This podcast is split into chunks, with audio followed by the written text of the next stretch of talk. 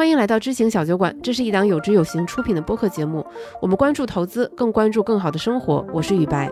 这一期又来到大家喜闻乐见的房产万事屋系列，请来的也是我们第一期的嘉宾杨天南老师。距离我俩上次聊房子只过了八个月，但是就在这八个月时间内，相信大家也频繁看到了上海房地产市场发生了翻天覆地的变化。连我这样一个家在大湾区、生活在北京的东北人都特别好奇，想知道上海到底发生了什么。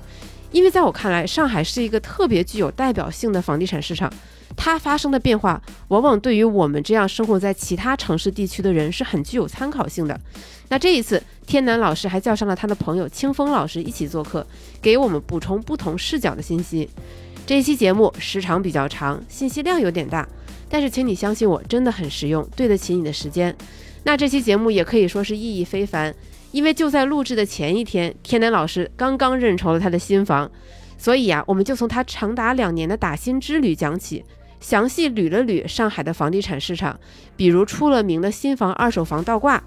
上海买房打新究竟有多魔幻，以及在过去这一年，上海房地产市场沧海桑田般的变化。你还会听到一手的云锦东方打新实况，还有令人瞠目结舌上海购房市场的众生相，比如买房者的心态发生了什么变化，卖房者的心态发生了什么变化，以及开发商现在怎么想。同样还会给到一些对我们每个普通人比较实用的购房参考建议。如果你觉得这一期很实用，请你一定要分享给你的亲友。如果你觉得这一期对你来说都是常识，那更应该转发给他们了，因为这说明你对房产市场的认知已经远远高于身边大多数人，因此他们更需要你的信息补充。还是那句话，更多的有效信息就能帮助你在市场获得更多的优势。对，反正今天就很开心嘛。现在是十月的最后一天，然后来到上海，跟南师还有就是他盛情邀请的嘉宾清风老师一起坐下来聊聊这个房产市场。尤其是上海的房产市场，因为距离我们上次聊也过了八个月嘛，结果这八个月发生了沧海桑田般的改变。就非常值得来分享一下，聊一聊。而且我觉得正好这一次录制还可以弥补上一次的很多遗憾。比如上一次其实我们是比较理论化的给出了一些买房的建议，比如说你要看哪些地方，以及你卖房的一些攻略指南。这次我们可以结合上海房市的变化，更深度、更接地气的跟大家讲一讲，现在买房的人和卖房的人和整个房产市场发生了什么变化。以及你接下来该如何应对这些变化？同时呢，我们要恭喜南师开了他的个人播客啊，这个我也会放到这个串台个人播客第一期。然后对吧？再次欢迎这个清风老师。嗯，大家好，我是清风，我现在在运营一个我自己的账号，叫清风说新房。我是这次录制之前才知道，原来清风老师的这个号是他因为打新屡次不中，久病成良医，最后出来的这样的一个账号。然后这里还同时要恭喜男士昨天终于打中了房子，呃，对，新房，对吧？然后这个整个过程，据男士说是持续了整整两年。对，新房马拉松嘛，我前面在在楼下跟那个雨白吃麦当劳的时候还在说，我不知道清风怎么看，我说打新这个事儿就特别像谈恋爱。应该说不像谈恋爱吧，特别像相亲。嗯，因为它是一个男女双方不断的根据市场的偏好不断的匹配的过程啊。一开始，哎，当这个比如说女方强势的时候，哎，他就要说，哎呀，你有没有事业单位啊？你是不是本地人呐？你工作了多久啊？嗯。但是反过来，哎，当男方开始强势的时候，男方又会开始挑挑拣拣。然后你就会在这个漫长的时间当中，不断的去做出选择。你知道这个选择可能对于你来说，未来的十年、二十年，它非常非常的重要啊，所以你的压力会很大。就我觉得这个过程其实对于每个人来说，其实都是一个挺漫长的历练吧。你觉得是具体是哪一个事件？比如说是签约的那一刻，还是打款的那一刻，是让你真的觉得说啊，这个事情终于。落听了，我心口的一块大石放下了。我觉得是今天的那个早上坐地铁去公司的时候，其实是这样，就是你你看啊，在过去的这些年当中，就像我们这一代人吧，我清风或者雨白，我像我们这一代人，可能我稍微年长几岁啊，就是我们在自己年纪轻的时候，其实都是在一台叫做焦虑或者叫做竞争的跑步机上跑，步机，我们必须要证明自己优秀，通过卷证明自己优秀。需要跑得比所有人都快，你才能停留在原地嘛。为了证明自己过得好，你说我要有大房子，我孩子要读读名校。但是我觉得到了人到中年的时候，要自己从这台跑步机上下来，你不可能凡事都尽善尽美。你无论是家庭教育也好，还是自己买房也好，你总有一些遗憾的东西，对吧？你你特别想要的区域，你特别想要的房型，你特别想要的那种居住的环境，最后总和你想的。不那么一样，因为你有预算的约束嘛。但是真的，当你确认的那一刻，我觉得这个事儿，我也希望它能够尽快的告一段落。因为其实在这过程当中，还是挺挺折磨人的。对于普通的上海家庭来说，他可能资产的百分之五十，可能百分之七十，甚至百分之八十，都在这一件事上。嗯，你往往会在这件事上投入太多的。本身这个水泥房子根本不能承载的这样的一些意义，所以对于每个人来说，我觉得都是折磨吧。我觉得这个折磨是我今天坐地铁的过程当中，我才想说，啊，我终于可以不用再去管这件事儿了。对，基本上所有的打新成功的人来回头来找我的时候，说的第一句话就是，我终于可以把所有的打新群退了，我终于可以再也不用看这些公众号这些信息了。就是大家都是背负着一个很沉重的心理因素，最后终于达到的那一瞬间就。慢慢的释怀了。因为刚刚天大老师其实说的说的很对，就是上海的上海的买新房这件事情，自从二零二一年开始有积分制之后，它就慢慢变得越来越需要某种匹配关系了。因为每个人有自己的预算，然后每个人有自己的积分，像天南老师的积分就比我高很多，对吧？它其实代表了说政府认可的一种你对于社会的贡献，你就可以分更高，然后你就可以入围更好的一些楼盘，然后你会在每年的那么多个批次里面，你要去不停的寻找。那个适合你的分数，又适合你的预算，又适合你的区域的楼盘，这件事情本身就非常的让人心力交瘁，就做各样各种各样的这样的准备工作。于是你你的整个心理，而且特别是达不到的时候，就是因为摇号本身是有是有概率的嘛。然后一旦当你打不到的时候，你会发现身边的所有人都在看着你。这个摇不中的感觉跟考试考到垫底是类似的吗？有点像什么？你考试考到垫底，你是有追究人的嘛？是你自己的问题吗？有点像你读小学的时候，其他所有的家长都把他的小朋友接走了，你的爸爸妈妈每一次进来，家长都不是你的父母来接你，嗯，就有那种感觉，你知道吗？就是你的所有小伙伴们都上车了，就你没上。呃，我觉得当中可以补充一点啊，就是清风可以，因为不是所有的听众可能都对上海的积分打新政策很了解，就是我们当中几个比较重要的一些概念，比如说什么是基础分呐，什么是它的这个啊社保对吧？比如说社保积分呐，什么叫入围比啊？它当中的一个基本的一个情况，可以和大家先介绍一下。对，就是我感觉你们上海玩的特别花，而而且而且我觉得可能对于像我这样的。基本上算是无产者和一些更年轻的一些听众们来说，就大家听听你们刚才描述的第一个念头，可能会是：既然打新这么麻烦，为什么不去买二手房？而且这么多暴雷的新闻出来，你们为什么还去买期房，还去打新？那肯定背后有你们的原因。而且打新这么热，肯定是因为这里边这个这个所谓的套利空间比较大嘛。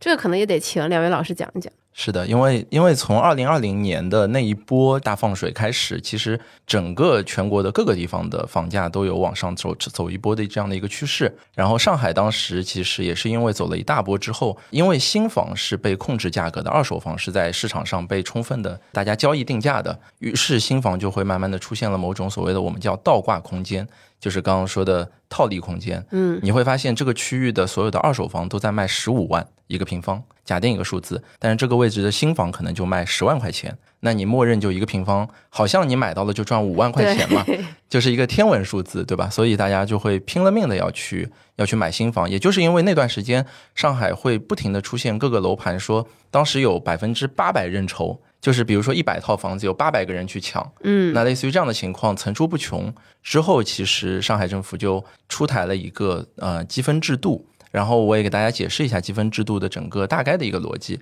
它是分成基础分和社保分两个分数段。基础分它会看你是不是已婚啊，你如果单身，你的分就少一些；你已婚，你就有分。然后你是不是上海户口，你如果上海户口，你的分就会高一些。你是不是五年内没有买过房？你如果没有买过房，说明你不是一个很投机取巧，就是不停的炒房的人，对不对？然后类似于这样，他会把你圈圈定住一个哦，包括你现在是不是身上有房？如果你没有房子，那你就是一个无房的刚需客户。你有房，你的分数就会被降一点。最终这样的一个基础分叠加起来，它就是一个六十分的一个基础分。嗯，然后呢，社保分其实就是取决于你工作以后，从二零零三年开始，你交了多少个月的社保。这样的话，你每一个月的社保最终会算到那个社保分里面。这样的话，你可以想象一下，其实你的工作年限越长，其实你的分数就越高。只要你不退休，你只要还在交纳社保，于是你分数就会不断的，永远永远是在整个社会的最上层的那那一个区间里面。这也是为什么天南老师就永远会比我领先的原因。就我我永远追不上他。所以分最高的，在我想象中应该是一个六十多岁已婚的，之前没有买过房的这样的一个一一一个上海男性或者女性呃，其实不是，他应该是一个四十多岁的。啊，四十多岁，对，对，因为他是从哦零三年社保开始算，六十岁他退休了，他没社保了，他分反而低。哦、是是的，就是他从四十多岁到六十多岁退休之间的那段时间，就是他的嗯所谓的无敌时间，因为他的分数是最高的。哦，就是一个一个上海人的四十多岁到六十多岁，就是他的黄金打新年龄。但是打新本身嗯的窗口很短嘛，就前面清风讲的东西，我就说它的一个一个衍生效应啊，它衍生效应是什么呢？就是大家认为为什么清华北大是中国最好的学校，除了名气以外，因为他们高考的分最高，嗯，对吧？嗯，那同样的，大家为什么有的时候会认为徐滨的房子、前滩的房子会认为这个地方的房子最好？因为他们的积分最高，就是说哦，所以这些楼盘是有分数线的，对吧？是的，是的，每个楼盘都有它的分数线，因为为了能够控制一个基础的入围比，比如说最早的时候，上海是有内环二点五、中环二、外环比如说一点三到一点八之间的一个入围比。那为了创造这个入围比，它就在这个入围比上面画了一道线，就说如果我一百套房，那我内环有两百五十个人进去，同时去摇号，同时这个摸乒乓球，对吧？因为总有人弃号啊，或者没有买到自己合适的就不要嘛，它就有一个率，这样的话能够把你的这个积分给锚定下来，而积分本身它就变成了一个最显著的一个倒挂信号，让全市全市场的人都看到说哪里的房子的他们供求关系是最失衡的啊，这就更像导致了说大家为了追求高倒挂，为了追求高积分。买了，其实并不完全符合自己家庭自住需求的一些房子，这就是从二零年、二一年，准确的说，就从二一年到二二年的某一个阶段当中，我们看到的一个一个很明显的一个情况。哦对，就像高考一样，就是六百二十分这个分数线的学校，它肯定是比六百分的学校好的。起码就是在这些家长打引号的家长眼中，就所以他就一定要去买这个分数线更高的房子。对，因为他的他的分数线最终是以整个入围的人数的最后一名，其实就跟高考一样嘛，你投档的最后一名就是你的这条分数线，所以你会发现说，比如刚刚天南老师举例子，一百套房子，最后两百五十个人，那第二百五十个人就分数最低的那一个人的分数就会成为这条分数线，然后每个区域它最终就会开始慢慢形成自己的区域分数线的一个链条。所以那会有鄙视链吗？上海各个楼盘板块，上海可能是全中国所有房地产市场当中，它的鄙视链最多并且最复杂的地方。对，因为上海是个移民城市，我们从这个大清亡了开始起，我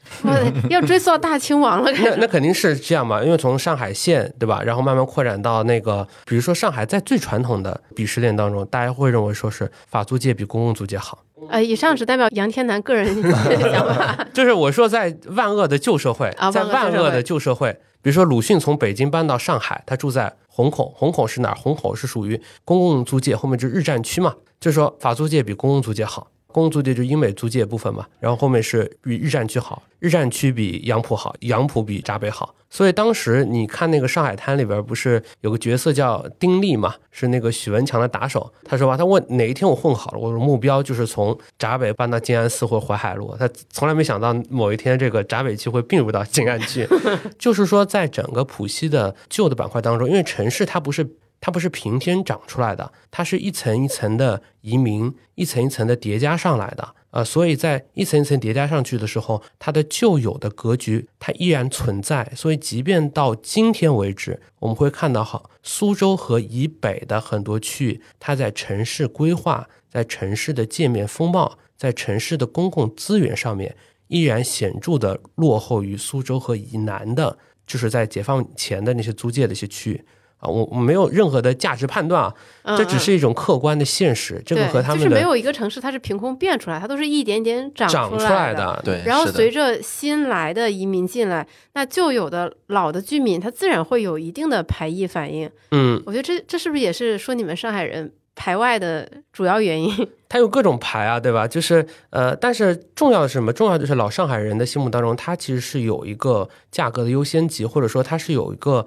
对于整个板块之间的一个优先级的一个鄙视链的。但是从二零一零年之后，上海特别是新房、次新房和高价房的购买主体正在由老上海人，就是从 old money 开始转化为了 new money。那这些人和老上海是不一样的。老上海的人，他很多就出生在石库门，像我出生在石库门，长在工人新村，可能到了读初中的时候，九八年房改，零零年之后，家庭开始搬入第一套商品房。但是对于很多的一些年轻的外地人来说，他们进入上海之前就已经住了好房子的，所以对他来说有两点：第一个是传统上海的鄙视链对他们来说没有任何的意义，嗯，这只是我什么 city walk 的地方，对吧？它只是我漫步上海滩的地方，和我我是不是要住在这个弄堂里边，我没有对它没有任何的偏好的。那我还是要方便，要开车方便嘛，上班方便呃。上班方便，有有打车的地方嘛。这个时候，整个上海的中高端，特别是豪宅的定价权被 New Money 拿走以后啊，就是这些新来的上海人，新来的上海人其实就是边际定价法则嘛，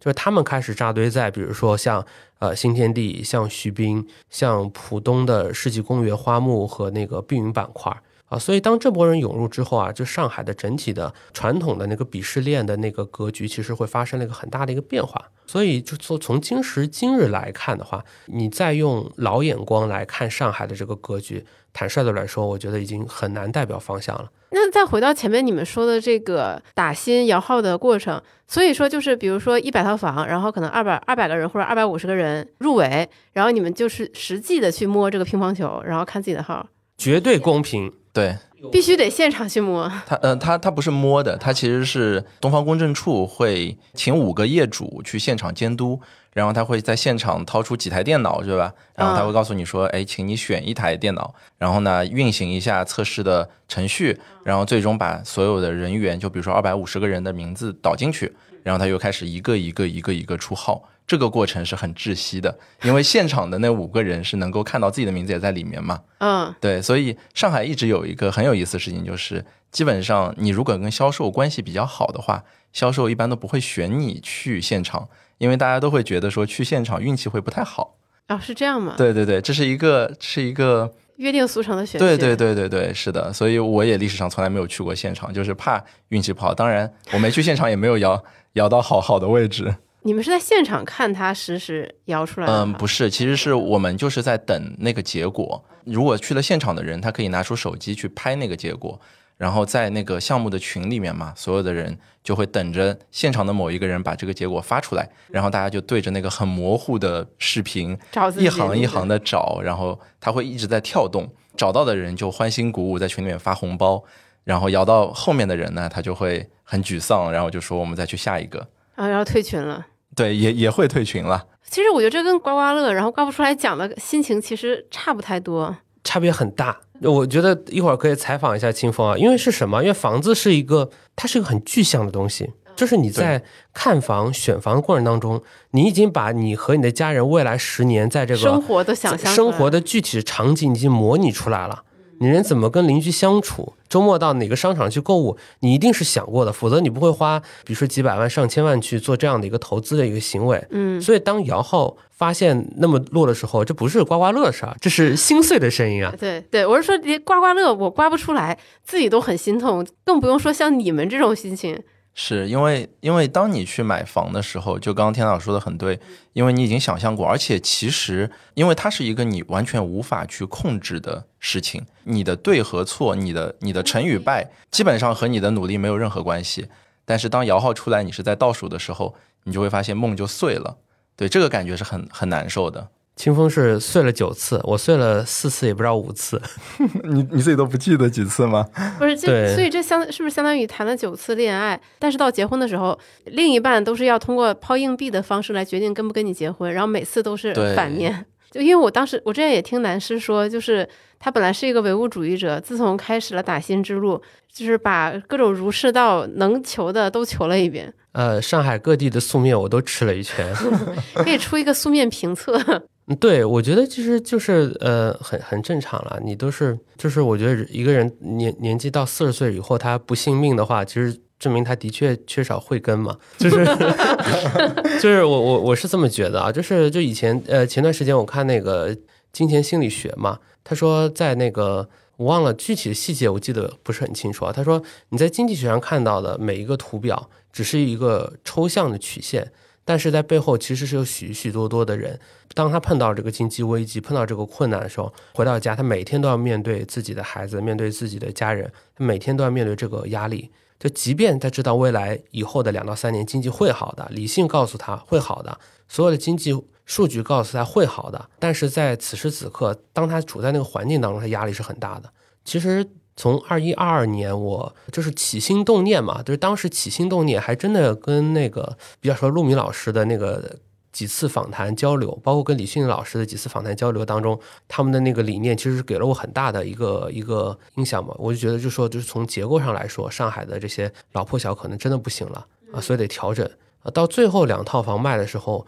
就疫情风控期间，在小区里边做核酸。你会发现小区里边啊，就是上海的老小区，其实还不是很老啊，九十年代末的商品房小区，全部都是白发苍苍的八九十岁的老人。对，是的，然后整个小区在疫情期间其实是有三位老人过世的，而且都不是因为疫情啊，就是就是年龄到了过世，你就会有一个很深切的感觉，就是说浦西的老龄化是一个肉眼可见的事情。嗯啊，那这个时候如果你再不调整的话，压力很大。所以疫情一结束，当时我就马上就下手嘛，很快的时间当中就把两套房给卖掉，当时还是抓了一波这个小阳春的嘛。大概具体在哪个时期卖的？二二年六月份，就上海的，就是二零年房价开始启动的时候，二一年当时很多的一些信贷先松了嘛，就是很多的一些信贷贷款先松了以后，房价其实就有一波小小的跳涨。而且二一年的话，其实经济是烈火喷油的好，所有的这个豪宅其实是跳涨的。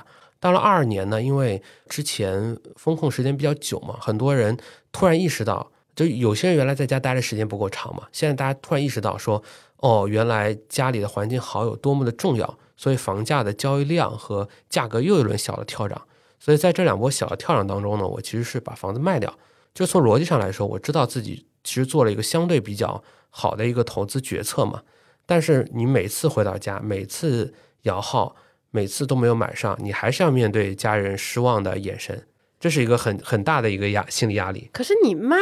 是卖在相对比较高的点了呀。嗯，你看男士是个知行合一的人，因为因为男士上一次他有说，既然房产占你家的总资产可能是百分之六七十甚至之上，那你每天就应该花一个多小时的时间了解一下、学习一下房产知识。那他确实做到了知行合一。对我我觉得就是当时卖掉，但是你碰到的这些压力，它是非常具体的，因为它不不仅仅是个投资行为，它是你家人的安身立命之本。你你会去想，如果我的父母年纪老了，他们愿不愿意多爬这几节台阶？呃，我的孩子，我愿不愿意让他生活在人车不分流的小区？我愿不愿意每天早上送孩子上学，还要花四五十分钟让他没办法睡个好觉？你每天都会这样的去拷问自己的。所以它是一个非常具体的一个生活问题，这个生活问题和占你家庭资产百分之七八十的决策缠绕在一起，它其实就会来折磨你。可是你卖在了一个相对高点，你的家人应该为此感到欣慰啊，为什么还会给你很大的压力呢？因为在过去的十年、二十年，上海的房价是一个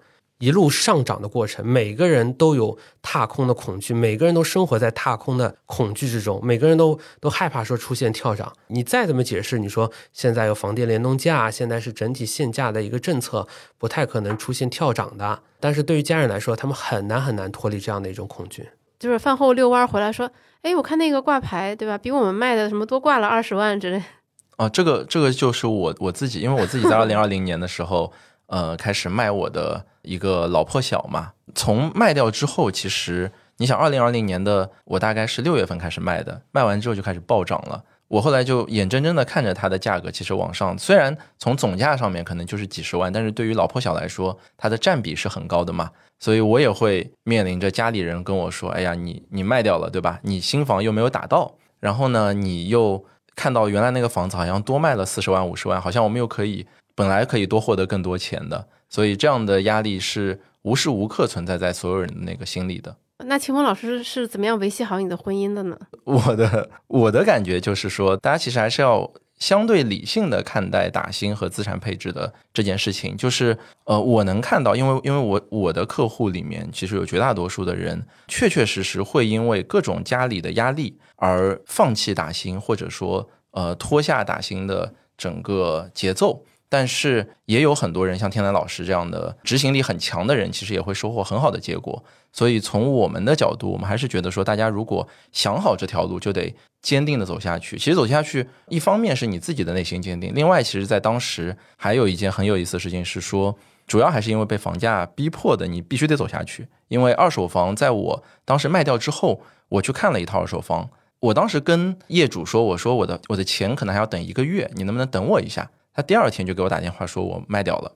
然后这个小区再往后的一到两个月的时间里面涨了百分之五十，就硬生生的涨了百分之五十。所以也是因为这样的契机，于是呢，我就发现说我再也买不起我想要买的那些二手房了，我就必须得要被迫的踏上了大兴之路。于是就开始了整个这样的一个旅途。那你们上海好疯狂啊！一两个月就能涨百分之五十吗？嗯，只有在二零二零年的那一段最疯狂的时候，对。其实你想想看，上海的话，房价在二零一五一六年以后，它就其实就挺像周期嘛，挺像周期。就是一六年呢有一波大的跳涨，然后一七一八年、一八一九年其实是下跌的，就甚至很多人认为说上海的房价已经到顶了啊。那一直到二零年、二一年，它再一波跳涨，就可能说是三个月的时间把三年的涨幅做完，剩下时间就是缓跌或者处在一个相对平稳的一个。这不是跟股市一样吗？那它肯定会有周期的成分在里边。涨的话，可能就是集中涨那几天。对，是，而且它是一波一波，就是比如说在二零二零年的时候，它可能是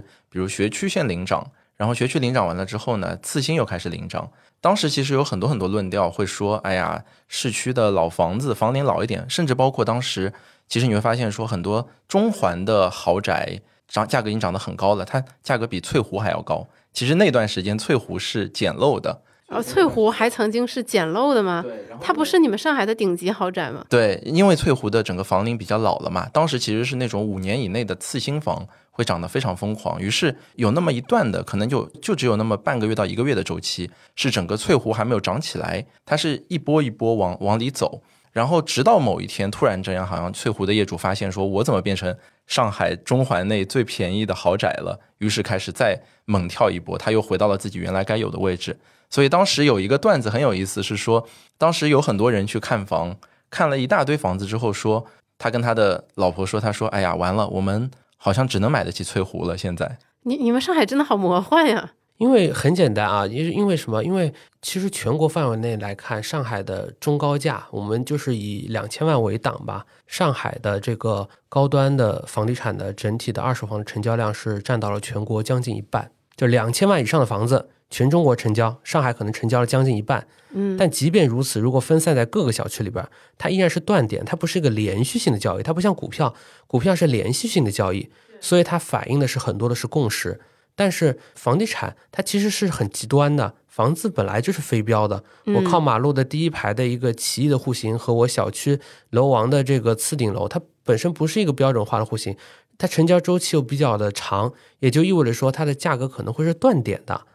如果你是比如说两年半之前你成交的那套是全小区最烂的房子，卖在了十万，大家就认为它值十万。后面的一些挂牌可能也就是沿着十万的这个价格带来设计。但是突然你出了一套还不错的房子，又在市场一个活跃的一个高点，有人特别喜欢它，然后买家也特别稀售。那你可能就你的均价就高了很多，呃，所以它的不确定性很强，所以这就意味着说，在二零年到二二年的很长段时间当中，所有的上海的打新人都太看重倒挂这个概念，但事实上，当我们仔细去研究的时候，你会发现这个非常的虚幻。其实我觉得倒挂这个概念演绎到极致，是不是就是云锦东方了啊？没错，就是云锦东方。我觉得这个金峰可以稍微讲一讲。对，云锦东方其实就是整个我觉得上海在倒挂这个打新的链条上面的一个最高峰的一个一个状态了。云锦东方其实在它打新前，就是它这一次开盘之前，它其实成成交过二十五万这样的天价，嗯，然后云锦东方本身的新房的价格其实是在十二万多左右。差这么多吗？对，你可以想象一下，就是买一瓶赚十三万，对，就是买一送一。打新的人其实很很多人会讲这个段子，就叫买一送一啊。而且云锦东方本身的面积又很大，两百多平，仿佛就是买买进来之后呢，于是你好像天然就赚了三四千万。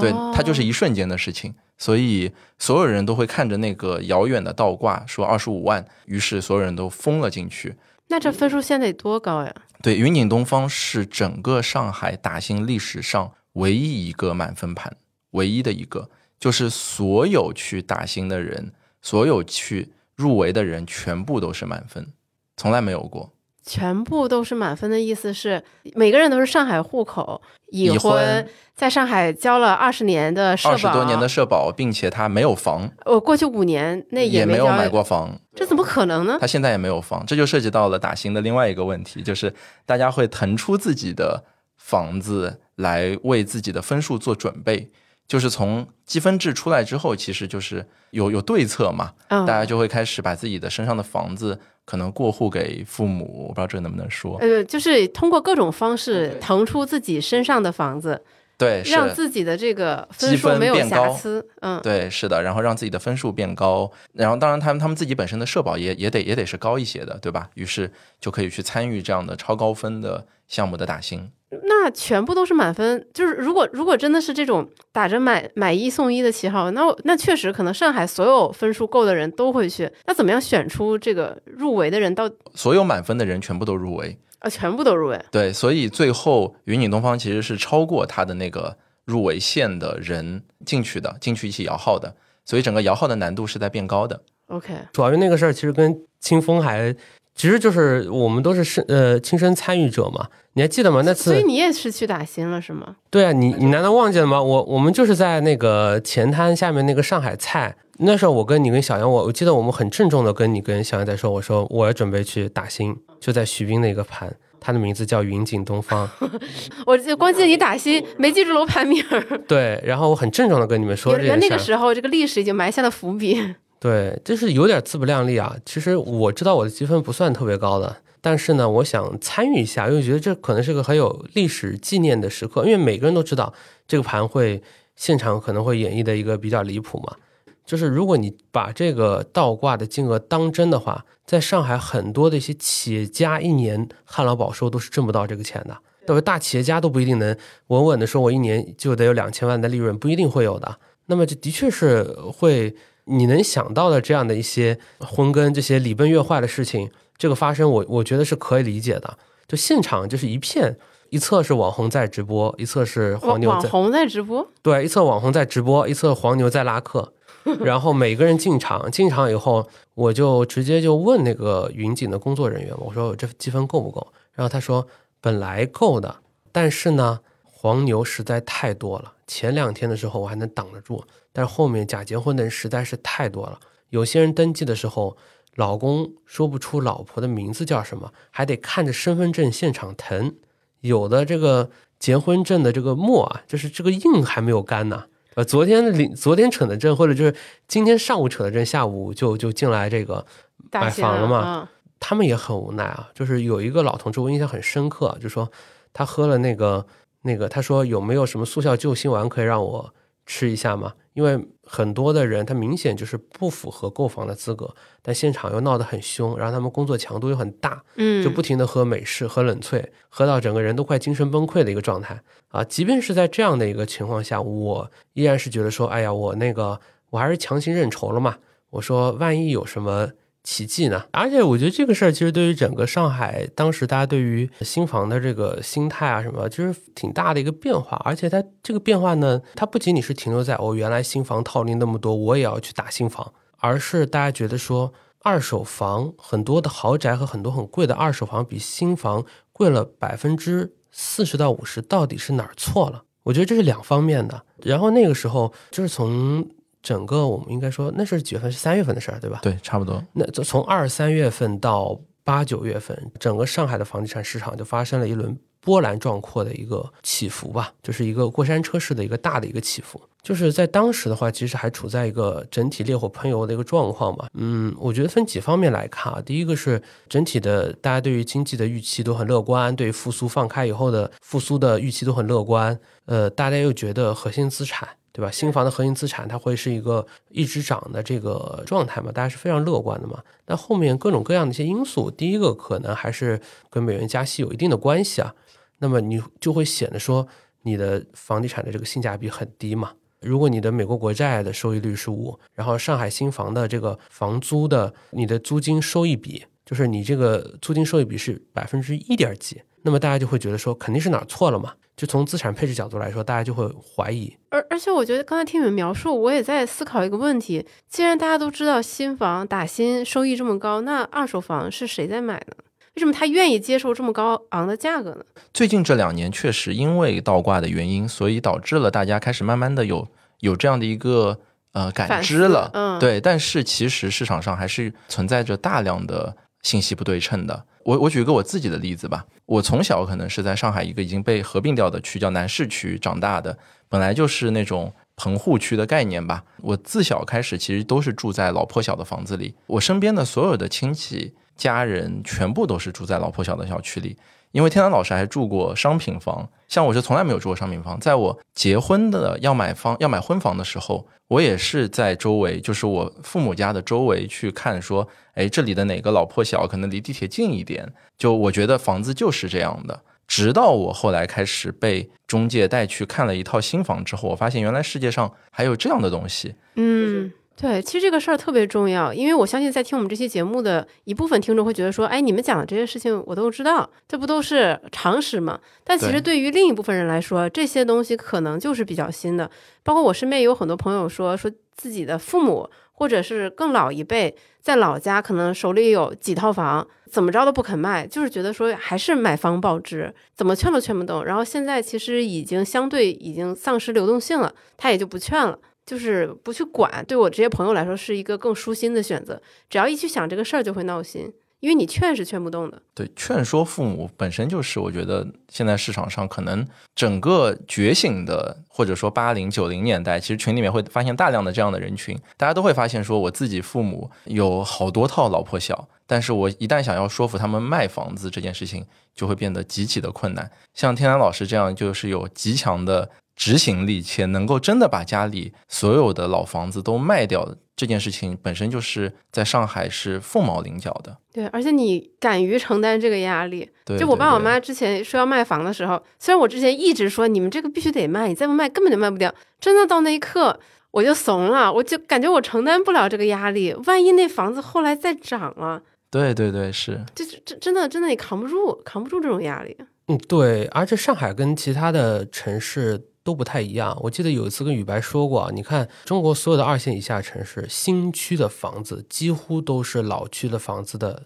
double，几乎都要翻倍的，要接近翻倍。你说数量还是价格？价格。呃，就是传统的，比如说那种地级市，对吧？开始做城市大建设的时候，拉出一条新路，然后把这个市政府搬到这个新路边上去，然后新路的边上盖新区，做的这个新房子，比你九十年代、零零年代在老城区盖的房子的这个售价，基本上是要翻倍的。那只有在上海，你会发现说，上海第一个是老房子的占比比全国其他的城市要大得多，因为第一。上海是中国最早的工业化的城市，从所以从五十年代开始起，曹阳新村开始起，上海就有大量的工人住房。那时候的工人的住房条件是全中国最好的。呃，九八年房改之前，很多的我们的三四线城市，其实他们那些大杂院啊什么的，住房条件是一般的啊。但是上海的话，那时候已经建了很多很多的工人新村啊，所以到现在为止，上海有百分之五十以上的住房依然是在一九九八年房改之前的。啊，第二个是九八年房改之后呢，上海因为也经历了很多轮嘛，一开始的外销房到开始的改建的一轮一轮的新房，但是总体来说，上海的人均的住房面积依然没有赶上全国，尽管套数上来说已经接近于我们说平衡了，供需已经平衡了，并且从未来来看，房子的供给会越来越多。但是第一个是上海的旧房子、老房子的占比还是太大了，第二个是上海的小房子占比还是太大了。所以这个时候你持有的旧房子、老房子、小房子的时候，你的竞争的优势它一定会减少的。但是这套房子可能却是你的父母他们生活居住了几十年的房子，他们对于整个社区是有感情的。他们的嗯广场舞搭子，他们的麻将搭子，他们最喜欢的熟菜店，他们喜欢去去的花鸟市场都在这附近。你要说服他们去改变一种生活方式，这是需要很大的动力的。对，所以觉得非常了不起，而且不只是像上海这样的超一线城市，就我刚才讲的那种情况，它其实是遍布二三线甚至十八线城市的。因为其实父母他是生活在他自己的那个圈层里的，你作为一个年轻人，可能你背井离乡去外地读书工作，你获得了更多的信息，你觉得家乡那里的房子，可能年轻人逐渐在往外走，那么这个房子接盘的人会越来越少。你去劝他，但是对父母来说，他身边的老兄弟老姐妹，大家人手可能两三套十八线小城的房子，大家都过得挺好。那我为什么要把它卖掉？他会心里很本能的会不舍，而且你空间距离这么远，你其实也很难说服他们。呃，如果是异乡的话，会会更难一些啊。我说一下我是怎么做的啊，就是一个人他他首先得见过，他没见过他不会信的。先先带你妈看盘是吗？一个是带我妈看盘，我妈从来没去过前滩。我们第一次摇前滩之前，我妈从来没有去过前滩这个地方。嗯，她说这不是三林堂吗？这么乡下的地方，这么乡下地方，种菜种菜的地方，种瓜的地方，你带我来这儿干嘛？来了以后，人是会有感觉，他会意识到这是一个哦，这是一个 CBD。就即便是一个对于浦东不了解的人，他第一次进前滩太古里的时候，看到这个 LV，看到爱马仕的时候，他会有感知的，这不是乡下地方，爱马仕不会搬到乡下地方来的，对吧？他是有这个基础感知的嘛。感谢他铺天盖地的广告。对，那你第二个呢？就比如说我我我和我爸妈去那个每一个城市的时候，就是看到一个房子，哎，我觉得这房子很有特色，或者很好，或者很烂，我都会拿拿出这个某某 A P P 去看它的这个房价，或者看它的挂牌量。我会跟我妈说，你看啊，这边的新房子和老房子价差多少？这边的这房子的挂牌量已经到了什么样的一些程度？妈呀，这潜移默化哦。对你，首先我觉得他得见过，就是我我没有一个亲戚啊，我跟清风说过很多次，我没有一个亲戚生活在苏州河以南的。其实从原生家庭角度来说，我之前的一些房地产的投资，包括我夫人的一些房地产，其实都是在苏州河以北嘛。其实很大程度上，我们就是就是一个相对对于新房也好，或者对于高端住房来说是缺少认知的人。所以，所以其实呃，在买房这个过程当中，我们也是在逐步的、在重新的去理解和熟悉我们已经生活了三十多年的这座城市。就是原本会觉得说我对这个城市已经非常的熟悉了，其实完全没有。真的买房的时候，我觉得我对上海其实是不熟悉的。是，就是很多人很难以相信说，其实作为上海人，你其实有大量可能现在很火热或者很好的区域，你是从来没有从来没有去过的。刚才杨天南带着他的母亲去前滩的这个案例，是在我身边会有大量的客户会反馈的，群友会说，比如年轻人都会觉得说前滩很时尚很好，然后大家也都知道前滩的房价已经很高了，觉得买那边新房是 OK 的，但是一旦去问老上海人，大家都会第一反应就是浦东我不去。或者前滩这种三林我不去，他们都会拿出一套理论说这个地方以前是什么什么什么，比如说徐斌是龙华，他说以前龙华这里是什么什么，三菱那边什么什么，如果是往唐镇那边就更远了。对于父母辈的一些老上海人来说，让他们接受这样的区域的变革是是非常困难的，而且你就需要，你真的就需要像刚才那样，你需要去潜移默化的影响他，让他知道整个上海现在不一样了。哪怕到现在这个样子，其实很多的上海人都还是没有办法去做地域的很开阔的理解，而更多的还是局限于自己的一个可能存在了十年的固有的这个思想里面。哎，那像云锦东方，它算是上海房市今年的一个顶点的一个标志性事件吗？后面是不是就有一点点转冷了？对，我觉得从从那一次之后，其实过去的这几个月啊，我觉得整个市场还是很明显的在变冷的，因为它会有几个标志性的感知。一个呢是大家会发现，因为刚刚提到的说新房是有积分制嘛，嗯，积分制的高和低和是否触发积分这件事情本身，可能就决定了大家对于市场冷暖程度的一个感知。然后从如果你回溯从二零二一年开始，你会发现整个市场能够触发每一批次，因为上海的新房是以批次论的。什么叫做以批次论？这个我解释一下，就是说，呃，上海的新房是说，比如说今年上海公示第一批次新房，然后其中可能会有二三十个盘，哦，它会在同一批次里面一起出来，然后他们会在这一个月里面大家一起认筹，然后你参与认筹摇号买到结束，对吧？怎么像四六级考试一样？对，然后然后下个月的时候可能就是第二批次、第三批次，这样就一个批次一个批次同时的公示。然后呢，对于每一个批次来说，每一个批次它会有，比如说这里二十二十个楼盘，它会有多少个盘触发积分，对吧？它其实是一个很好的市场，所场以。所以有些盘是不会触发积分的。对对对，是的，大多数盘不会触发，大多数的盘现在啊，基本上可能能触发积分的盘也就是那么百分之十几，大量的盘已经是不触发积分了。嗯，然后，如果我们退回两年以前看的话，其实当时的常态其实是大多数的盘触发积分，并且大多数的盘可能是高分，它就会从一个触发积分到慢慢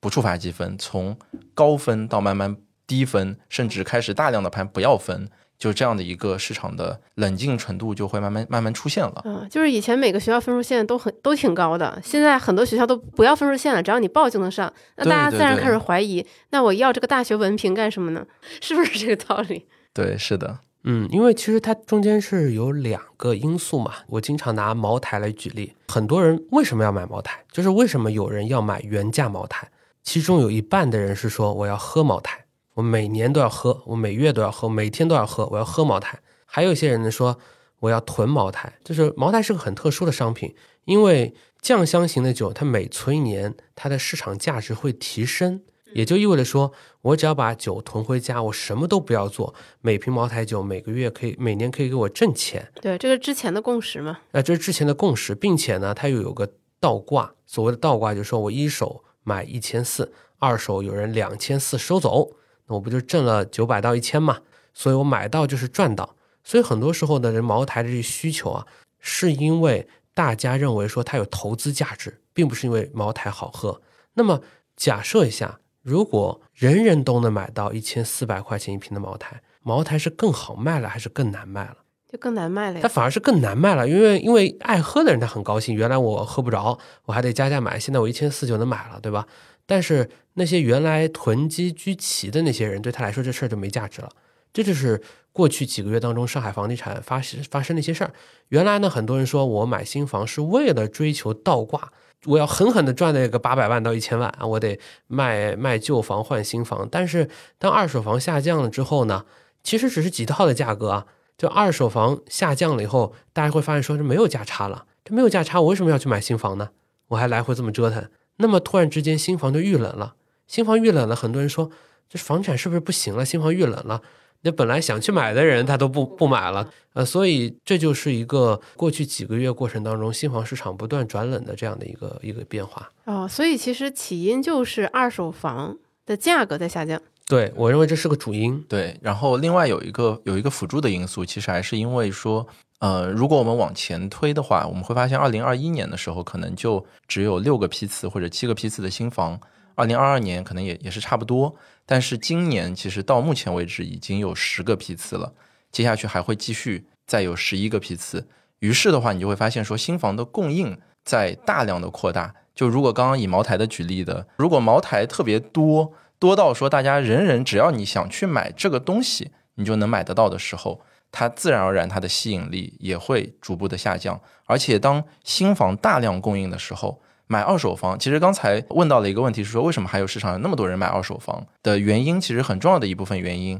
是因为当时的新房很难很难买。比如说你没有分，你如果今年刚来上海上班，对吧？然后你也不是上海人，那你可能分就是最低的那一档。你只能买到一些很差的或者很郊区的房子，你可能也不想要，你就想着说算了，我等等，或者我这个钱我宁可买市区的老一点的房子。但如果当你刚来上海，你发现市场上百分之九十的房子你随便挑的时候，你就再也不会去看二手了。于是二手的整个竞争力就就越来越往下，它就是一个所以就是新房的供应增加和二手房价格下降，就是两件事情互相影响。对，它就是一个循环，然后。你影响我多一点，我影响你多一点，最终就一起螺旋下降了。嗯，它就是个地心引力嘛，它就把他给拽回来了。那男士，你为什么没有选择再观望一下，而是还是非常坚定的打新，然后认筹，然后买下了房子？嗯，因为即便二手房它再往下降，那二手房和一手房之间，它在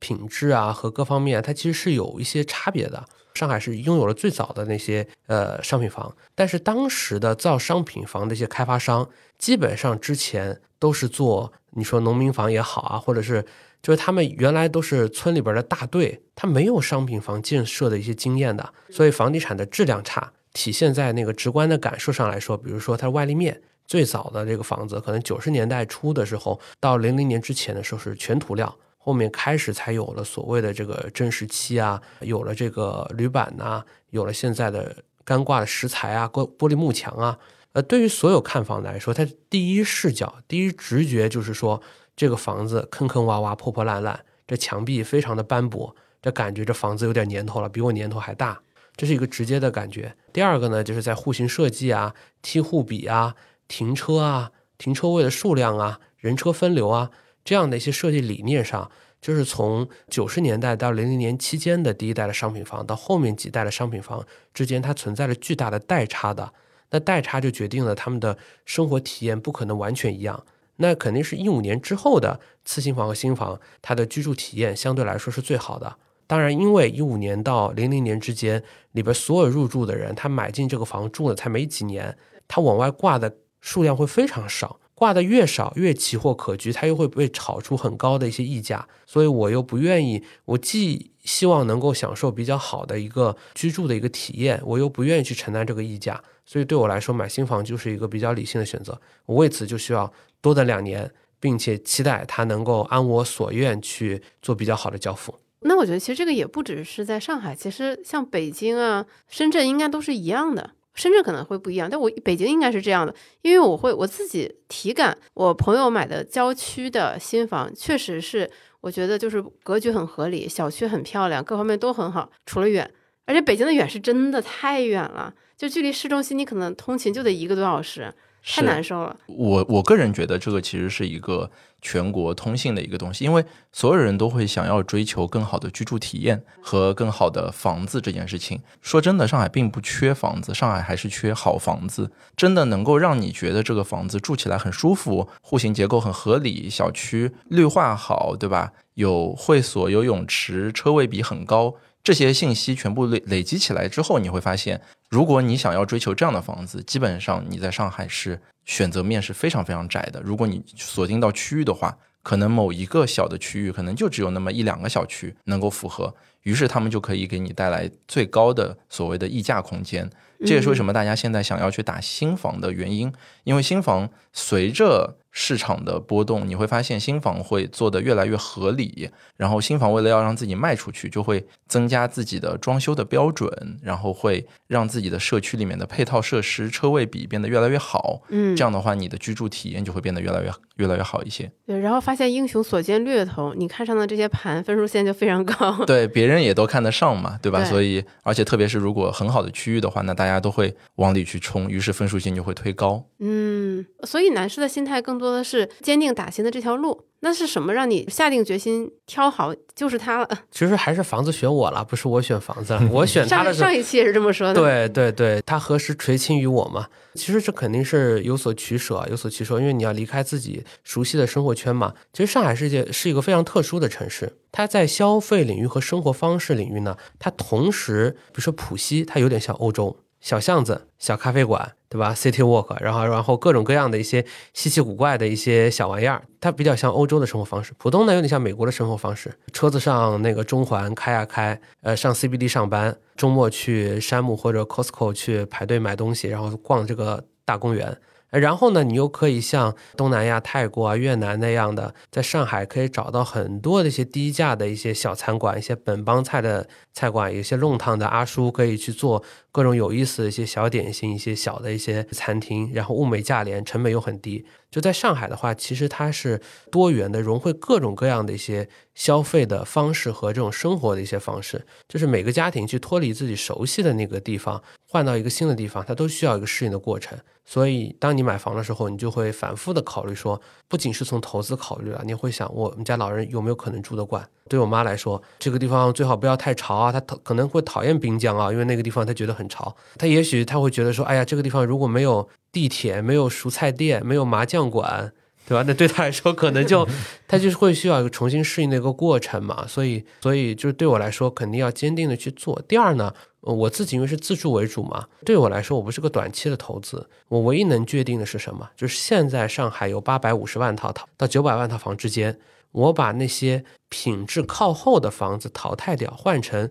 目前顺位品质靠前的房子，那它在整个上海房地产，你把它当做一座塔的话，它的序列当中的提升你是可以控制的。嗯，而房价本身的涨跌，你是没有办法预测，也没有办法控制的。这个预测房价，除了验证预测者比较愚蠢之外，其实没有任何的意义啊。对我来说，而且你你一住就是五年、八年、九年的时间，所以对我来说，我其实是挺。不愿意去看所谓的倒挂比啊，就是二手房比一手房贵多少啊？因为房子毕竟是拿来住的嘛。你所谓的百分之四十到五十的倒挂，也许就是因为一次法拍事件，可能就会让你的这个倒挂迅速的缩缩窄。如果你自己都不愿意住，你凭什么愿意说未来接盘的人也愿意住呢？就这逻辑上是说不通的。对，说到法拍，我想起前段时间看到一条新闻嘛，就是北京应该是四环的一个楼盘，好像是他们其中有一栋楼。一次性法拍了一百多套房子，然后就让那个小区的业主非常的揪心，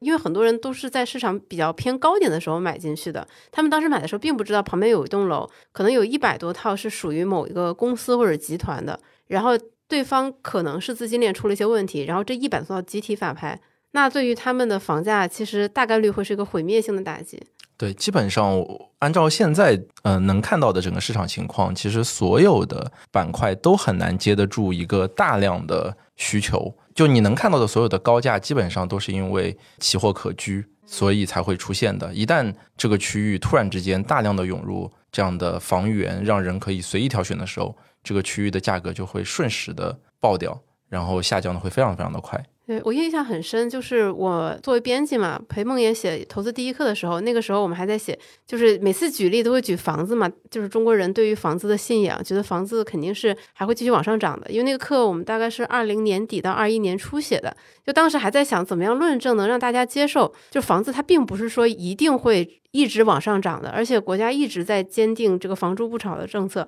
但是我没有想到，到了二三年，这一切都变得顺理成章起来。房地产市场从来没有一刻像这么像二级市场过，就是分化非常的严重。大家都觉得买房子再也不是一个一定能保值的理财。以前我我感觉大部分人对他的心态更像是一个保本儿的这个银行理财，而且还是那种就是收益率能百分之五以上的。最近不是国务院出了一个新的内容嘛，就是房地产市场彻底的供求关系发生了根本性的变化。我觉得他的论述其实就是中国的房子已经多了，中国再也不缺房了，就很简单嘛。你上海两千四百万人，你八百多万套房，呃，一个家庭两点七到两点九个人，你不是每个家庭都有房了吗？也就意味着说，你最差那些房子，它将会永久性的失去流动性。这况且还是在仅仅从商品房口径上来说，对你按照“十四五”“十五五”期间的保障型住房的这样的一个进度，其实我一直在，包括在社群很多场合都和大家说过，这非常非常了不起的一个举措，就是每个五年，像上海也好。深圳也好，这样的一些一线城市，它能造出那么多的社会保障型的一些住宅。你说公租房、保租房、廉租房、人才房。一些共有产权的经济适用房，他们这些供给其实是帮助很多原本买不起房的人，他都能够住上好房。那这其实是很了不起的举措。但是与此同时，这对于持有那些品质不好的房地产的人来说，他应当非常的当心，因为这所有的房地产啊，所谓的刚需啊，它都有个替代关系的。我们假设一下，上海的买房主力是一个年轻人，是一个来上海奔波打拼的一个年轻人，他有两种选择，比如说他可以在结婚前。我跟我老婆商量说，哎，我们以后要买房，必须得买房，因为不买房，你生孩子以后孩子报不上户口，你报上户口以后孩子没有地方读书，然后我们可能需要用未来夫妻两个人可能几十年的现金流去购买一套在他们的家乡可能看都不会看的老破乡。是人们愿意买这套房子吗？不是的，是他们没有选择。但是现在选择是有的。像很多的一些公租房和保租房，你其实在上海有正经工作，你你都可以以一个折扣去申请，你就可以有的住。而且现在上海的新生的孩子越来越少的情况下，未来这些房子租售平权的，就是孩子租售平权都能够有学学校可以去上学的概率非常大。那请问这对夫妻？他们会不会想说，哎，等我有了钱以后，我半价去买一个经济适用房，在此之前，结婚以后的前六年到前八年，我就在这儿住着，这就变成一种新的选择嘛。嗯，当这种新的选择替代了原来老破小百分之二三十以后，这个的供求关系或者说供需错配的关系就被彻底的打破了。一旦打破以后，涨价预期也就不复存在了。所以这个过程它是一个慢变量，但是是一个确定性的趋势。因为“十四五”和“十五五”的房地产的这个规划，它是个确定性的趋势，就和我们今年上海房地产新房难卖，它是个确定性的趋势。因为二一年、二二年这两年，上海的土拍收入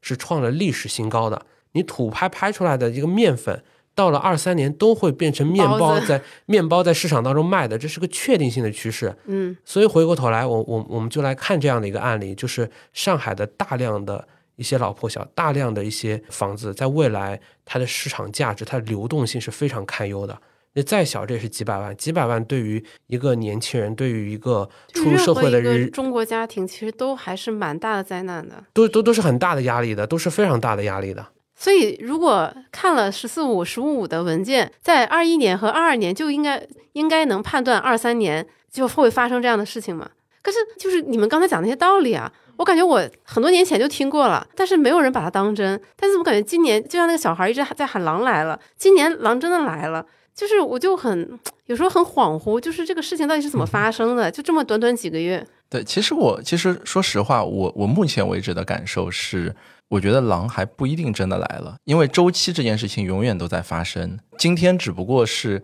可能和当时二零一八一九。二零年初的时候一样，因为现在的整个市场还没有二零一九年、二零二零年年初的那个时候那么悲观。其实，如果天南老师记得的话，那个时候其实是更悲观的。那个时候更悲观是吧？对，那个时候整个市场下落的情绪非常的严重，然后所有人都觉得说，就今天当我们在做这样的自媒体、新房自媒体的时候，还有人在看我们。说明这个市场还有 还有关注度，就是清风老师还有钱赚，说明房地产市场还有希望。那个时候是属于大家都没有人去聊房子，大家都觉得说房子这件事情已经没有了。当然，在过去两年，大家可以学到的案例是说，原来整个市场是普涨的，也就是说，所有人的老房子也在涨，新房子也在涨，然后新房子看起来好像也没有涨得特别的夸张。但是过去的两年呢？大家会很容易的被教育到一个一个概念，就是好房子会涨得非常的夸张，然后老房子就会开始滞涨。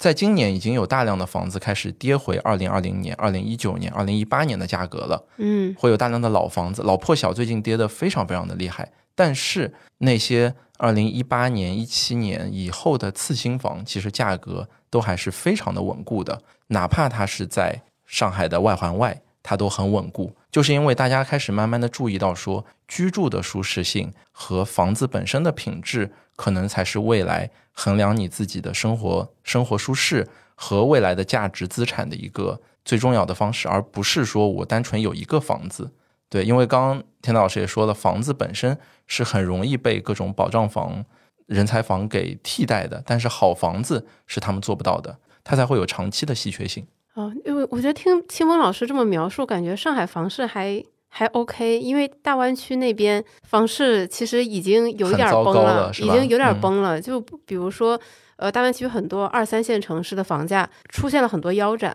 广州郊区就像就像你刚才说，上海外环外的一些房子可能还不错，但是在广州郊区的房子现在就是腰斩，可能也会失去了流动性了。对，因为你可以想象一下，其实二零二零年的时候。当时整个市场暴涨一波的那个状况下，你如果还记得网上的论调的话，那个时候会觉得深圳是中国第一大城市，对，深圳是未来整个上整个中国的房价的最高点，这个是当时的主流论调，所有人都在带的惠州房价涨了非常多，对，所有人都在疯狂的做各种的。对吧？资金的链条，然后去把钱全部丢到房子里面，但其实它就是在一瞬之间就慢慢的掉下来的。当那个时候深圳出来所谓的联动价，就是二手房指导价的时候，其实有非常多的人会说没有用的，你是无法阻止二手房的价格继续往上走的。但事实上就是，当你的供应变多，当你交易的摩擦成本变高的时候，势必就会出现这样的情况。嗯，我我这次去深圳的时候，感受是蛮强烈的啊。你看深圳，你是什么时候去的？我就前几天去嘛，嗯前两周去，你会发现，就是深圳和上海一样，它都有一类房叫做旧改嘛，就城市的一些旧里的改改造。这旧里呢，有个最大的特点是什么？它要拆迁，它拆掉老住户，换来新住户。它不是块白地嘛？就如果这个地方原来是个工厂，我拆迁的成本是相对比较低的，但我原来是个很密集的一个呃一个社区，我把它拆掉，就是我要么就是卖非常高的价格，要么就是我价格不那么高的情况下，我把它盖得很密，我把它容积率拉得很高，也就意味着说，在这个密集地方，它会盖很多的楼。就是你想象一下，在一个城市，它在集中旧改的过程当中，它其实是分成前半节和后半节的。在前半节当中，所有的人都获得了货币化的安置，就市场当中的房子少了，钱多了，就大家都被拆了嘛。拆了以后，这些人每个人都分了四五百万、七六七百万，这些人到处买房，不是房价就往上炒上去了吗？但是后半节是什么？后半节就是说，突然这些这些人的钱，前面的钱已经花完了，但是后面的房子都盖起来了。哦它，房子都盖起来，就供给增加了，但是需求已经可能两两年前或一年半前都消耗了。所以你看，从货币化棚改的那轮三四线城市的这个预演，其实就对深圳的这个旧改，其实就会一个很大的影影响。前面也和这个宇白在说，深圳旧改，他们可以把房子盖出容积率百分之十、十二啊，这非常夸张啊！这意味着在这个社区里边有很多的超高层，它有几千套盘，你稍微有一点抛盘的压力，一旦供大于求，这个房子积累了百分之五的抛盘，那就是几上百套的盘子承压在那儿，上百套盘子承压在那儿，就是那套销售意愿最坚决的人，降价最狠的那个人，他是这个楼盘的定价者。当他成交了以后，下一个降价最狠的人再继续成为定价者，那他很自然的就很难涨。这其实就是我们过去几年所看到的这样的一个压力。会看到的一个压力。当然，好处的是，因为房地产市场它是同时存在，它既是周期又在分化，与此同时，它还有那个轮动，最后它还在折旧。这四个因素同时存在的过程当中，整个市场就会显得更加的混沌。而且政策也经常的推陈出新，对，但政政策收紧的时候，就跟绳子，就跟你们跟打里奥一样的嘛，就是你拉绳子的时候，肯定是你货币政策收紧的时候，财政政策收紧的时候，它一定是有效的嘛。嗯，但你推绳子的时候，它就没有那么有用，因为推绳子的时候，你还得结合意愿嘛。他没有买房的意愿，他即便是很宽松了，利率很低了，他也可以不买嘛。我们刚才聊聊完了购房者，但是不是？我觉得还有一个问题，我我不知道该咱们能真的能解答吗？就是这些卖房的人，就是手里持有房产的人，到底该怎么办呢？如果手里持有房产，且盘算了一下，说，哎，我这个房子好像各种优点都不是很明显，那该怎么办？我我觉得这个问题其实其实很好解答，就是我一直贯彻的一个思路是，呃，你一定要在自己愿意折腾的时候，去把自己手头上的相对不良资产，我们打个引号，对吧？相对不良资产换成你在市场上比较有竞争力的资产。如果你今天卖不掉了，只能说明你目前为止的竞争力已经开始下滑了。很多人会会来问我，他说：“清风，我我这个房子已经跌掉了一百万了，或者两百万了，那我现在该不该卖？我要不要再等一个小阳春？也许三年以内再也不会有小阳春。”所以我我的回答都是说，如果你现在看好了要买新房，如果你的积分也和市场匹配，预算也和市场匹配，这个时候基本上整个小区都是你的敌人。就刚刚说的一个小区，因为现在上海已经有大量的小区，一个小区里面可能挂了一百三十套、两百套这样的房子，最终就是谁的意愿度最坚决，谁愿意降出割肉的幅度最大。对，因为这个时候就是大家大家真的是拼刺刀了。当你割肉幅度是百分之十五的时候，下一个人会在你的幅度上再往下割，下一个人不会再往上抬了。所以这个时候就是很残酷的。如果你今天想好你要走，你就得走得坚决一些。因为我们这边有太多的案例是说，当时可能就差那么两万、三万没有谈拢，最终可能在短短三个月内又跌了三十万、五十万。其实对大家的心理压力只会变得更大，而且这个时候你会更加损、更加有厌恶损失的感觉嘛？嗯你就会觉得说，我这个时候就就再也不能卖了。于是你会持有这套房子，持有到下一个周期。如果下一个周期它还没有被大家共识为是好的资产，或者它再也不会被共识为好的资产的时候，那你拿着这套房子其实是很糟糕的一件事情。就有的时候听这些东西，我会觉得很玄幻。尤其是北京、上海、深圳，呃，可能广州也勉强算吧。广州部分地块，你一个房子一两个月，它能跌掉你一个家庭好几年的收入。对，是这个事情，这个是非常的离谱。就是按逻辑上，它就不应该是存在的，但是它就是发生在我们的生活当中。对，因为上海的房子本身它是一个很阶梯式的价格，就是涨的时候它也是跳涨，跌的时候它其实它其实已经很慢了。其实你在过程中有很长的时间是可以跑的。举个例子，我之前有一有篇文章里面写到了连阳，连阳就是连阳是啥？连阳是呃浦东的一个一个区，你可以理解为呃整个上海的可能三分之一的基金经理就住在。联阳的这个小区里面住了一百个基金经理吧？啊，所以基民维权都可以去那儿是吗？是它因为比较相对比较老的，它其实是开发比较早的一个国际社区。然后它现在已经相对房龄比较老的，它有它有一些它自己的问题。它房子本身其实挺好的，品牌也比较不错，然后居住的属性也挺好，但是它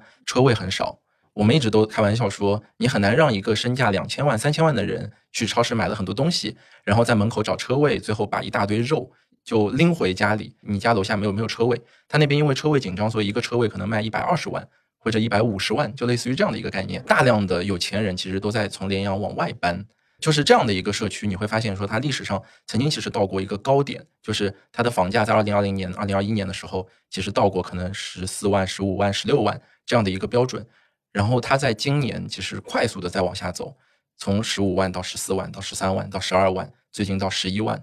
就是你会发现半年跌掉了三分之一，对，你会发现半年的时间，可能一个人的首付就掉没了。嗯，在上海有很多很多小区，其实很容易会发生这样的问题。而且上海还有个特点是什么？上海的很多的产业和居住区，它是有明显的行业特征的。就比如说上海的第一个国际社区是古北，古北呢最多的是港台、日本人、韩国人、港台同胞，对吧？那么他们是在古北比较多，那他们的流入和流出就会更多的去决定那边的房价。啊，那边不仅是房龄老了，而且是这些人的流入流出会决定。对吧？新疆就是我们现在录音的这个地方，嗯，那个新疆湾附近最早什么做做钢材贸易的，做钢贸的人啊，这你都知道。做钢贸的在这边，但钢贸的人他如果钢价一波动一爆仓，那么新疆湾的房价就会下来，对吧？大虹桥更多的是跟民营地产相关，是吧？做债的更多的就是在那个星河湾，对吧？在连阳就更多的是所谓的二级狗嘛，就做股票的，因为这些板块的这些人群的一个主力人群，它是其实是有特征的。那么他们所在的行业和产业出现波动的时候。对应的这个区域的房价的这个波动的概率也是会比较高的，啊，这就是比较高深的知识点了。就，这个知识点感觉太进阶了，所以是不是应该在比如说二级市场比较好的时候把那个板块的房子给卖了？呃，逻辑上是这样，就是前面清风讲的是两个问题啊，就是说，嗯，就是当你房价不好卖的时候，你先判断一个问题，这是个周期问题还是个趋势问题？不是，我我我要能判断这个问题，我就不在这里请教你们了呀。呃，很简单嘛，呃，比如说如果你在上海持有的是一套普陀区曹杨街道的塔楼。这是个真实的案例。就今天下午，我有个朋友问我，那么应该怎么办？你应该立刻的出手它，因为这是个趋势问题。它永远在上海的房地产交易的鄙视链的底端了，并且曹阳附近周围你看不到有拆迁的预期，就是你这个接盘的概率是很低的，对吧？但是如果在连阳呢，它有可能是个周期问题。哦，那马上这个金融行又好了，然后这个见底了，又有人来抄底了，可能九万多、十万，可能就是底了呢。那谁都说不好。对，但是它更像是一个周期问题，那也就意味着说，呃，当你一个资产受损，它开始持续的。价格下跌的时候，你先得有这样的一个一个一个预判，嗯，这是一个比较关键的问题，就是你心里很知道这是个长周期的事情，对长周期的变化，其实我们一无所知，我们我们其实是根本没有能力去预测的。但是当二手房市场如火如荼的时候，你一定会有不切实际的幻想的。我觉得这个也也不会严，我觉得也很正常。嗯，其实还有一个很常见的关于就是卖房者心态上的问题，呃，就比如说他可能同时持有两套以上的房子。那可能在这几套房子里，总有一套是相对好卖一点的，其他的流动性比较差。那可能他就觉得说，那我是不是应该把好卖的那套给卖掉，不好卖的那套我就自住，我就一直住那儿。这个观点你们觉得呢？我的看法还是应该是轮动，它其实就是一个抽积木的概念，就是当你知道你底下有一个积木它不好卖，然后呢它永远都被压在下面的时候，你就应该先把它给拿掉，让自己手头上的筹码变得越来越好，而不应该说你把好的筹码丢掉。然后丧失了可能好的筹码未来的流动性。当你现在好卖的时候，一定意味着说它现在还是在人人们的热度当中，要么就是它位置还可以，要么就是它产品还可以。而不好卖的那个一定是有千奇百怪的不好卖的理由的，对，所以我一直觉得说，大家大家都会知道说自己，比如说要把快过期的东西先吃掉，或者要把快过期的东西丢掉，而不应该说我把日期最新鲜的东西先先先处理掉，对吧？那买房子其实也是一样的，所有的房子最终都会有一个所谓的价值保鲜期，就是一旦过了那个保鲜期，这个房子就会在市场上的流动性突然变差，竞争力突然变差。如果你有足够强的行动力，你其实应该在它还在保质期的那个时间里面。把它换成一个日期更新的房子。嗯，那对于现在其实手里持币想买房的人，你觉得是他们是应该再等等，还是说，如果你确实有需要且看上了心仪的房子，不管是新房还是二手房，出手就好了？如果是自住的话，我始终还觉得说，呃，你只要觉得价格合适，还是要出手。你不太可能说我等到一个最低点。啊，大家都想抄底嘛。嗯，就很简单嘛，就是就是你想象一下，上海的很多的一些。九十年代末到零零年初的一些老房子，在你们看来是老房，在上海看来就刚过次新没多久。这些房子，他们已经涨了二十倍了。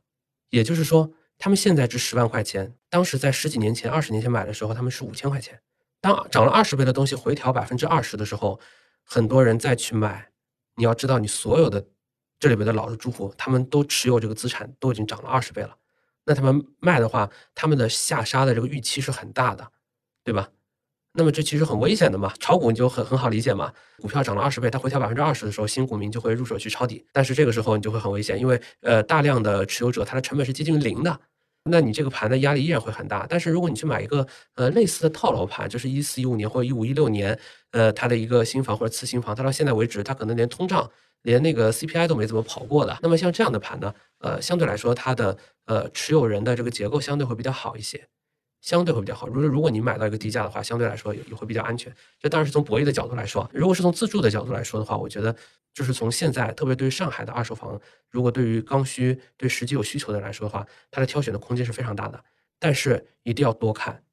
就是没有一个东西可以替代多看。嗯，你必须要多看，因为这个时候时间站在你这侧。呃，现在市场不景气，正是看房的好时间。你可以买，也可以不买。你要珍惜自己手上这张投票权，那你必须要多看。啊，你看三十套，看五十套，看一百套不嫌多的，因为中介很欢迎你，他们也需要这个市场感觉比较的火热，所以你先多看，一旦看的多了，你自然而然就会知道各个板块之间哪里更好，哪里更方便，哪里有什么样的一些优缺点。对，多看这个这个建议，我觉得是提的非常的中肯和有用的，因为在我自己当时看二手房的时候，我基本上以每天十套的速度。每天十套，对，就是只要我能够休息，或者我我有时间，我每天至少以十套的速度，每天就是好几个小区，每个小区可能看那么两三套，然后就这么延续的看下去，把在我价格段我能够看得上，甚至不在我价格段，就是你需要知道为什么有些房子它能卖出很高的价格，有些房子为什么它还一直停留在这样的价格，房子和房子之间到底你进到小区进到那个屋子里面的时候，对吧？它给你的感受是什么？物业给你的感受是什么？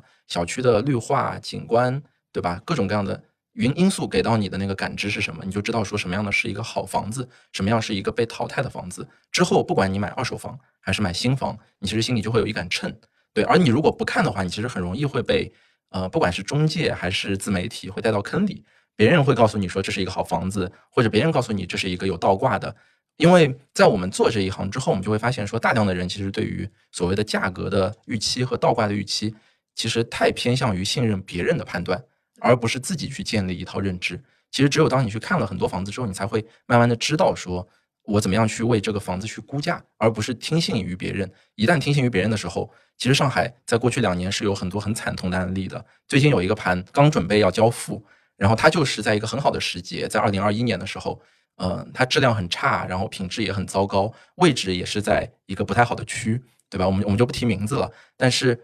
当时它还是触发了一个还不错的高分。但直到今天，所有的业主去收房的时候，发现这个小区极其的糟糕，品质很差，然后也没有景观，工区也很糟糕，外立面也很差，质涂料对吧？就所有的东西都已经是落后于整个时代了。然后他当年把分和把上千万的钱丢进去，那就是因为他当时可能处在一个很着急的状态，和没有对这个房子做一个真正的估值，他太听信于了所谓的说只要触发积分就是好盘，或者某一个中介告诉他说这个盘。好，所以我就去买了。连我这种不在上海的人都有印象，二一年上海感觉就是再不买就来不及了的那种状态，全民抢房，听起来更像二级市场了。你在购买的时候，你自己要给这个房产做一个估值。肯定会有嘛，就是你买它的那个瞬间，你一定要在想，呃七年、八年、九年、十年，呃，当它卖的时候，人家为什么要来买它？嗯，这是很基本的一个问题卖给谁。对卖给谁？人家为什么会会非要买它嘛？第一个是外立面，就是因为外立面是很直观的嘛，而且外立面之间它是有代差的，就是大家会从外立面第一瞬间来判断这个小区的档次和建造的年份。所以这个时候，如果一家开发商他做了一个很糟糕的，比如说以涂料为主外立面的一个楼盘，就认为他对他来说，这个楼盘首先它定位很低。第二，未来的八到十年以后，即便它造出来的时候再新，八到十年以后，它很有可能就会变得比较斑驳。那我们说第一个判断，第二个，其实我需要去判断就是车位比。那么车位比意味着什么？车现在的一些好的楼盘，它车位比可能有一比二、一比二点五，也就意味着说，你其实可以省两笔钱。第一个钱是什么呢？你不用跟人抢车位，车位比如果特别特别低的话，证明它第一个是有可能是一个刚需的小区，呃，户数很大的小区，对吧？而且未来车位的价格反而容易涨。但如果你车位比本身比较的一些宽松，你甚至每个人只要全家能够买一个租一个，甚至租两个车位，你在前十年过程当中都不需要花几十万去买，那其实也是相对比较划算的。所以就是车位比也是代表了这个小区的呃怎么说呢定位，而且车位比高就意味着说它大概率是人车分流的。如果车位比很低，还有一些地面的车位的一些补充的话，它就不是人车分流。如果不是人车分流的话，其实你家里无论有老人还是小孩儿都很不安全、很不方便嘛。这就是属于那种有产品代差的一些一些产品。这两个指标其实能够很直观、很直接的判断它有没有这个诚意。它有没有一个基础诚意？有没有一个基础诚意？就是说，如果因为很简单嘛，在打新浪潮很热烈的时候，在是个房子就能触发积分、就能消光的过程当中，谁在房子当中投入更多的钱，谁的利润就降得更低。这个时候，只有对于开发这个事情是保有底线和本身尊重这个行业的开发商和公司和项目，他们才愿意去投入做好。而很多的开发商，他们说反正都能卖完，留下利润我们大家可以自己分，他就不愿意好好盖房子。但是对他来说是今年的奖金，对于一个家庭来说，可能是他的一家三代要住十年、要住十五年、要住二十年的一些地方。呃，所以我觉得这个事儿，如果真的对于买新房来说，宁可你买了一个稍微高价一点的房子，你也不能买了一个房子是开发商呃。没有用心去造的，这个对于未来十年、二十年的这个生活会会带来很大的影响啊！这其实是和我我在看清风的公众号，并且跟他交流过程当中一个一个非常大的一个收获。因为房子这件事情，它一旦造在那个地上，特别是现在的房子，一旦造在那个地上之后，它是不太会被拆的，所以它会让整个区域的整个界面，包括说你作为一个个体，你从这个房子里面收获到的东西，嗯、它会有一个对你来说很长远的影响，因为。我我作为自媒体，其实我相对还是比较极端的一个，就是我可能不是对我，因为因为我的风格不是那种你好我好大家好，对吧？就是我对于我不喜欢的盘，或者我对于我觉得他在呃所谓的侮辱消费者的盘，我我就会极力的去讽刺他，或者我会去我去我会去说他，所以我一直会劝我的用户，我说如果今天当你要去买这样的房子的时候，你要想想好，今天你只是因为便宜去买它，那未来别人要去买你房子的时候，也只会因为便宜去买你的房子。那你的出手就会变得非常的困难，而你没有任何的竞争力嘛？因为大家要愿意去高价买房子的逻辑，一定在于说我想要这样的生活，就房子一定是为你构建了一个生活场景，对吧？大家为什么喜欢次新房？就是因为次新房里面很多好的小区，它有会所，会所里面会有泳池、有健身房、羽毛球馆、乒乓球馆、舞蹈房、小孩子做作业的书吧，对吧？茶吧，就这样的东西，它会有一个社区感，然后小区会有风雨连廊，会有会有大大型的绿化。然后户型很先进，已经是最新的那种，对吧？横厅或者这样的户型，这也是我们会在看各种各样的二手的时候会体现出的。你就会发现，住到这样的社区的时候，很多的人就会愿意付出高价。而如果这个社区本身没有任何亮点，那这个时候你未来的溢价空间就会变得越来越少。我记得是不是上一次南师在播客里有讲说，清风老师是用无人机去把楼盘每一个户型它。每天的日照时间还有角度给给建了个模。呃，因为其实对于上海的选房来说，大家都会很在意，因为很多房子它会有景观，然后它会有视野的一个影响。对，就感觉你们上海房地产市场的玩家都非常的专业，非常卷啊，对，特别卷。就是录制之前，男士也给我讲了很多例子。哦，我就特别好笑，我就一定要跟听众朋友说，就我刚才在吃麦当劳的时候问男士，我说你昨天刚终于买到了新房。应该心情很激动，很开心吧？他说刚买完新房，我就进了维权群。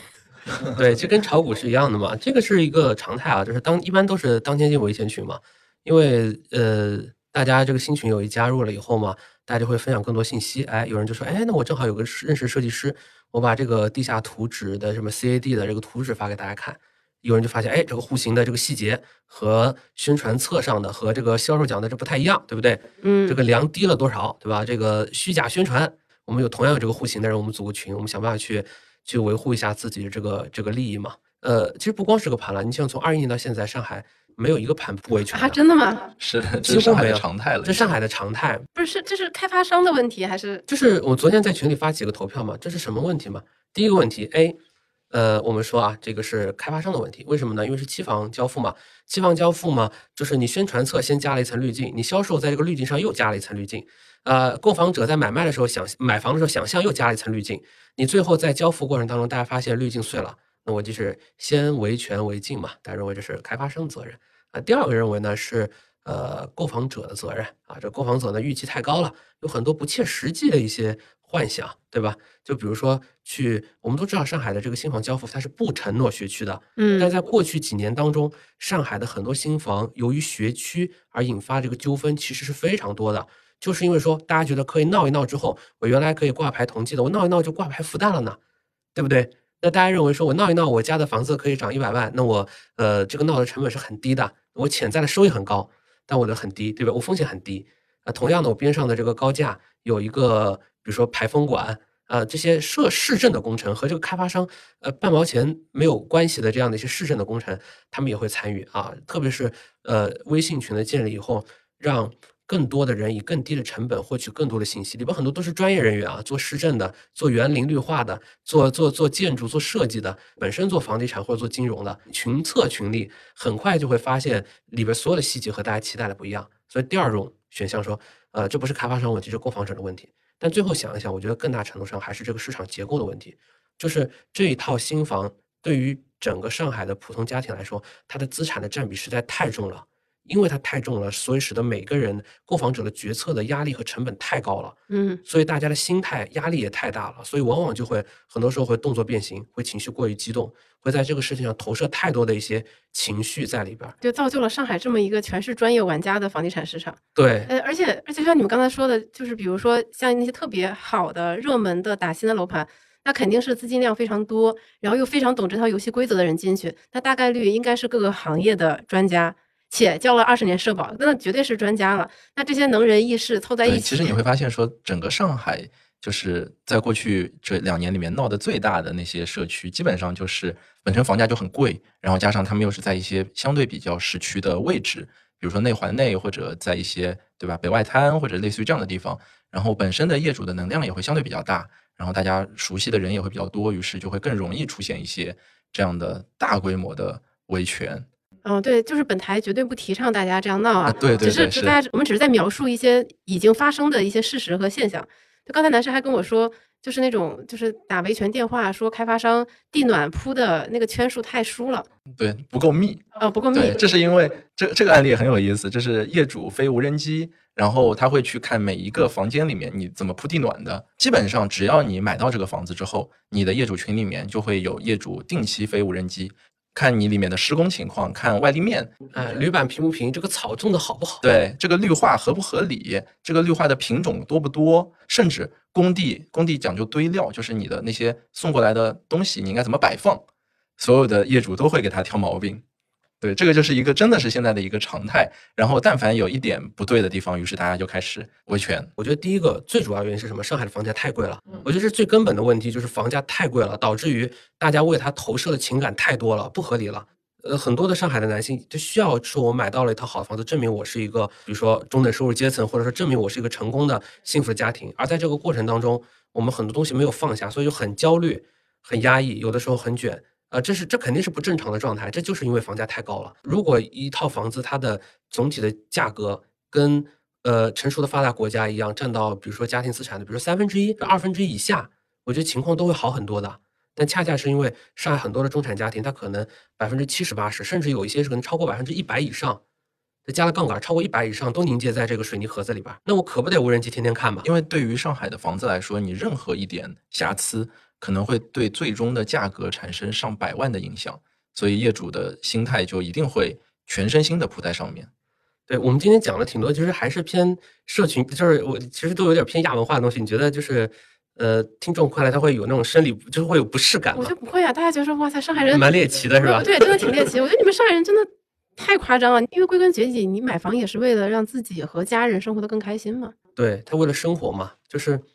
就是而不是为了生活的证明嘛，就是大家买房是为了证明自己活得很好，但你忘记了他其实呃忘记他本意嘛。在这打新的两年过程当中，我我可能持续的都像是握了这个杯子一样，持续的握着它握了两年。就这个杯子其实很轻，在你的心思当中，它可能占据了一定的分量，但是随着你拿的时间越来越久，越来越久，因为你没有放下嘛，你越来越久，越来越久，它像山一样重，它始终都会压着你，都会变成你一个事儿。它有的时候也会干扰你的生活，干扰你的工作，干扰你和家人的一些相处的一些方式，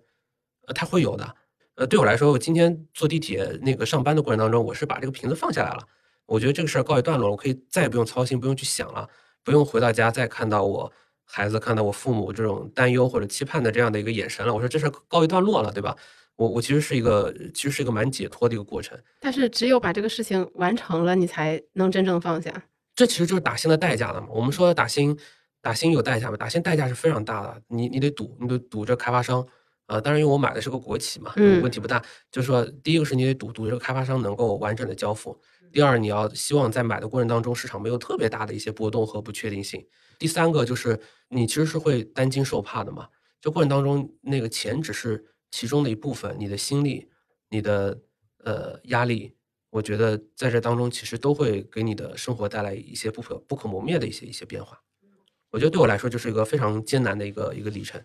但还好这一段旅程已经过去了。哎，其实我还有一个很好奇的问题，因为包括像刚才南师也提到了，就是包括他在挑开发商的时候也有认真的挑选。那这几年我们刚才聊了很多购房者和卖房者的心态嘛，那开发商这几年的心态是什么样的？就是一直在建新房，然后发现现在哎没有人买了。嗯，开发商其实这样，就是从我能了解到的信息来说的话，开发商目前其实认为在上海拍地还是一个目前在全国唯一能做的最对的决策之一。虽然上海看起来好像积分也在降低，对吧？然后呢，呃，所有的那些房子也开始慢慢的呃难卖了起来，但上海至少还是能够卖得动的。因为过去两年的整个市场其实是一个相对畸形的市场。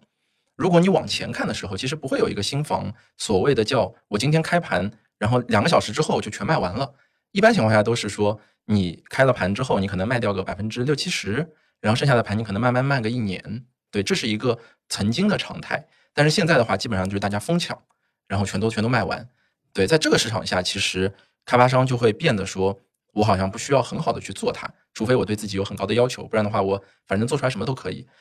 那到直到现在，慢慢的市场开始变得不好了之后呢，开发商最终面临着一个决策，就是所谓的说，我今天去外地，好像我如果拍个地，某某城市吧，我们我们不说城市名字对吧？拍了一个地，然后他们会发现说，好像这个地方一年可能只能卖出去两三套，但在上海哪怕郊区不好卖。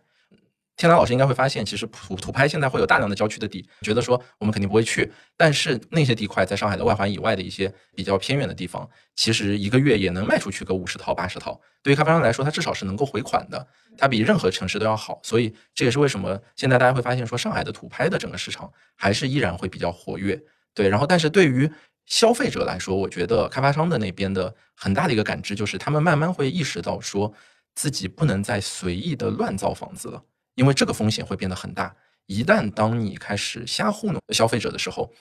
第一，过去两三年的新房的打新的经历，已经让大量的人觉醒了。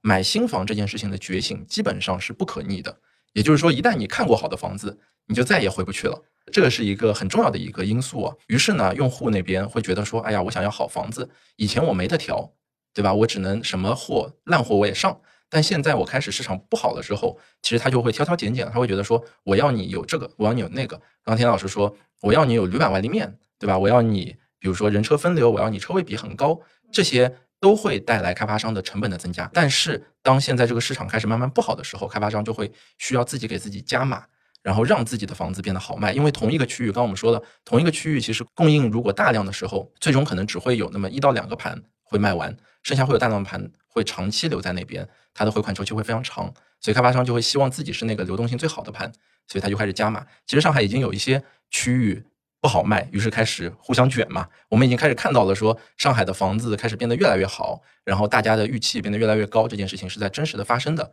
对我觉得，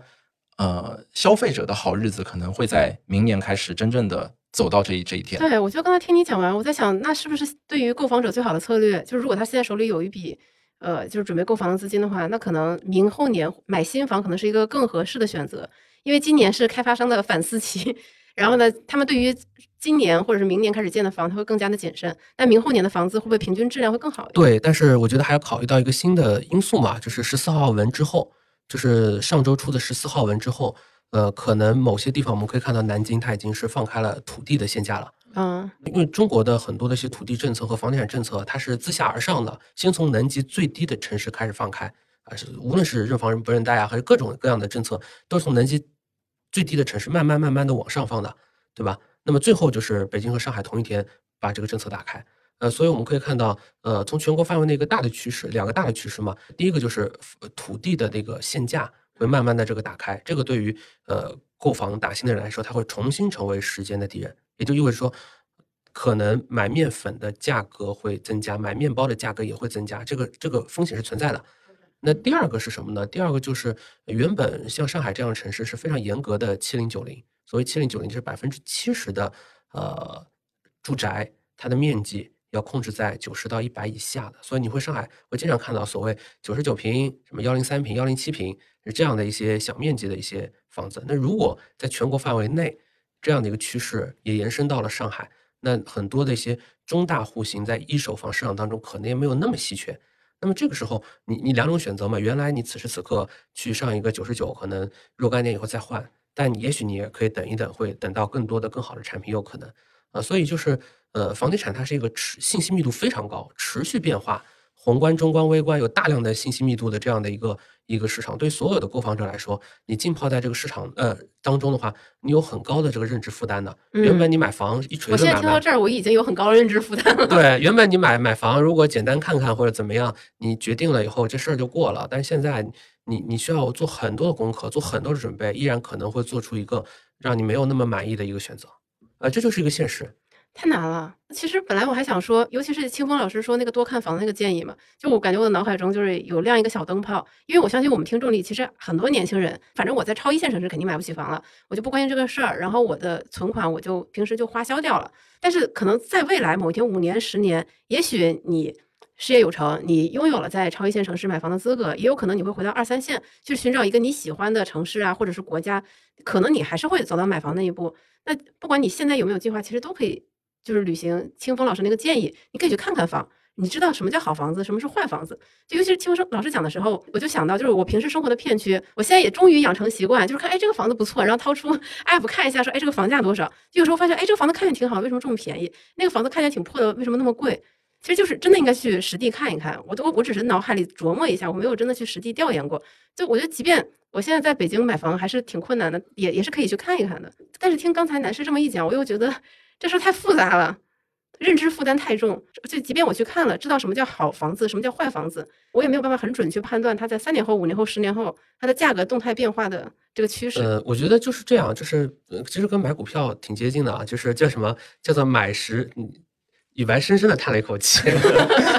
就是就是买时重质，卖时重势嘛。就是买的时候，你更多的是观察它基本面，对，就是它比别人好在哪儿，就是基本面。嗯，它的它在整个市场结构当中，它处于什么样的位置？嗯，对吧？它品质、区位、交通规划、未来的在那个产业和它的这个联动的一个关系，这是它基本面。买时你只能去判断这个东西，对吧？但是卖的时候，你可以挑一个全市场有贝塔的时候，就是那种呃小牛市。对吧？也许到八年、九年、十年以后，当你这个房子从一个次新慢慢的滑向老破大的那个瞬间，也许这个时间发生在十二年，也许发生在十五年，也许发生在十八年，不知道。但是在滑向那个瞬间的过程当中，找一个牛市的时候，你把它交易出手掉，那么这个逻辑是比较顺的，因为你永远没有办法判断未来的趋势，嗯，你是没有这个能力的。但你是可以判断此时此刻这个房子在这个区域当中它的定位，或者说它在整个城市当中。它的这个供求关系，它的稀缺的一个状况，它的品质，它未来的一些发展的一些规划，你是可以有一定的这个预测性的啊。我觉得只能从这个逻辑上去判断。这个听起来很复杂，但其实当你去看了大量的房子之后，这个是一个很顺理成章的事情，就像是就是刻意训练一样。对对对，因为因为像像我太太其实挺痛恨我这一点的，因为我跟她有时候逛街逛到上海的某一个地方，然后我我抬头看，嗯，这个小区好像不错，我就会直接淘开 APP，然后联系这个小区的中介，我说我现在想来看一下房子，有没有有钥匙的房子，我来看一下。我也不希望有房东就是有压力嘛，我就看一些空置的房子就可以了。所以我基本上就会保持这样的习惯，不停的去看各种各样的房子，就帮你去慢慢衍生出你对于区域、对于品质、对于小区的一个一个感知，然后你就会知道说我在买的时候我应该去做什么样的事情。绝大多数的用户觉得还是太草率于对待买房子、择房子这件事情本身了，就是嗯，市场太多变了。只有当你去，你去有自己的明确的一个理念的时候，你才会知道什么是适合自己的。因为很多人会跟风，他会觉得说这个位置分高，或者这个区域的分特别高，于是我买它好像就是对的，但它不一定适合大家的。天蓝老师买的房子其实分不高，对吧？但是我觉得就是非常适合他自己本身和本身那个小区的品质，那个小区我觉得未来的预期都会很高，但整个市场一定会有一些就是认知偏差，而。对于低分的人，因为我相信听众里面会有很多可能分不是很高，大家觉得说我好像买不到一个什么特别顶级的房子，但其实并不是这样。上海从二零二一年哪怕市场最火热的时候，其实我一直和我的群友们说，我说我说整个上海在不停的给大家低分的机会，就是你你时常会找到一些房子，好像性价比很好，但不知道为什么全上海那么多人就是看不出来。而当你有这个认知的时候，你就可以找到它，并且买到它。而这一切，你千万不能依赖于说，你可能看到别人的推荐啊，或者看到身边的人就是说，哎，这个好，或者看到某一条，呃，比如说一些社交媒体上的信息，而是要靠你过往日常多看房、多积累、多了解这些信息。你要浸泡在这个信息环境当中，因为信息量很多，而且随时动态的在变化。这个其实对于大多数人来说都是一种折磨。嗯，我我我问一下，举个例子，比如说啊，这上海，如果你是一个呃在大城市的一个人，你会发现很多的中介都在推。一个小区或者一个房，很多的公众号都在介绍这个房，当地所有的网红都在拍他的这个呃房子的视频。你觉得这套房子是好卖还是不好卖？不好卖吧？他一定推的是佣金最高的那一套的房子啊，一定是这样的。所以你会发现说，原来上海很多那些呃挂牌的，大家非常熟悉的那些知名的中介，原来都是卖二手的嘛。二手市场整体萧条了以后，就开始卖一手。那他们所有的卖的一手，本质上我们都是叫做分销的房子嘛？对。对吧？那你先经过当天的，如果好的房子可能当天就售罄，嗯，差一点的呢，可能后面有个续销期，续销期可能也就是几周到几个月，也就基本售罄。那再差一点的呢，就得给一些中介一些返点，然后让他们去引客户到现场去。那像这样的一些盘的话，其实它的整体的供求关系已经比较的比较的糟糕了。所以你会发现说，如果你永远是从卖方侧得到信息的话，那你得到的所有信息都是扭曲的信息。因为他们所有让你看到的盘和所有看到的一些东西，一定是他们的佣金最高的产品。那你想想看，这会是好的产品吗？显然一定不是，不是的。对，所以说信息源不是说多，而是说信息源要多元，就是有来自卖方的，有来自买方的，对，有来自这种没有立场的第三方的，对吧？也有小红书上普通人看房的一些视角。你会发现说，原来每个人的呃对于这个房子的想法侧重点是完全不同的。嗯，我觉得就是信息要多元，然后要浸泡在这个信息环境当中去。呃，这其实很痛苦，对吧？你你想，你小红书上全都是这些房产相关的信息，其实很很焦很焦灼嘛。但是，呃呃，对于占家庭资产那么大比例的一些投资，你不得不这样做。对，其实虽然我们房产万事屋这个系列其实已经算是做了四期节目嘛，但是还是会有很多听众朋友在评论里说，反正我也买不起房，我就来听个热闹。再次声明，就不是这个样子的，就是可能你目前以你的收入水平还买不起房，但是你父母大概率肯定还是拥有房产的。房产它是一个家庭决策，它不是一个个人的。投资决策，就你需要提前为你父母去考虑好，说他现在所持有的房产，你们整个家庭持有的房产，它处于趋势的哪个方向，它处于周期里的哪个位置，你是需要帮他们去更好的去判断的，因为你是更年轻的人，你是接触信息、新信息最快的人。你比他们拥有更多的信息，你更了解这个市场。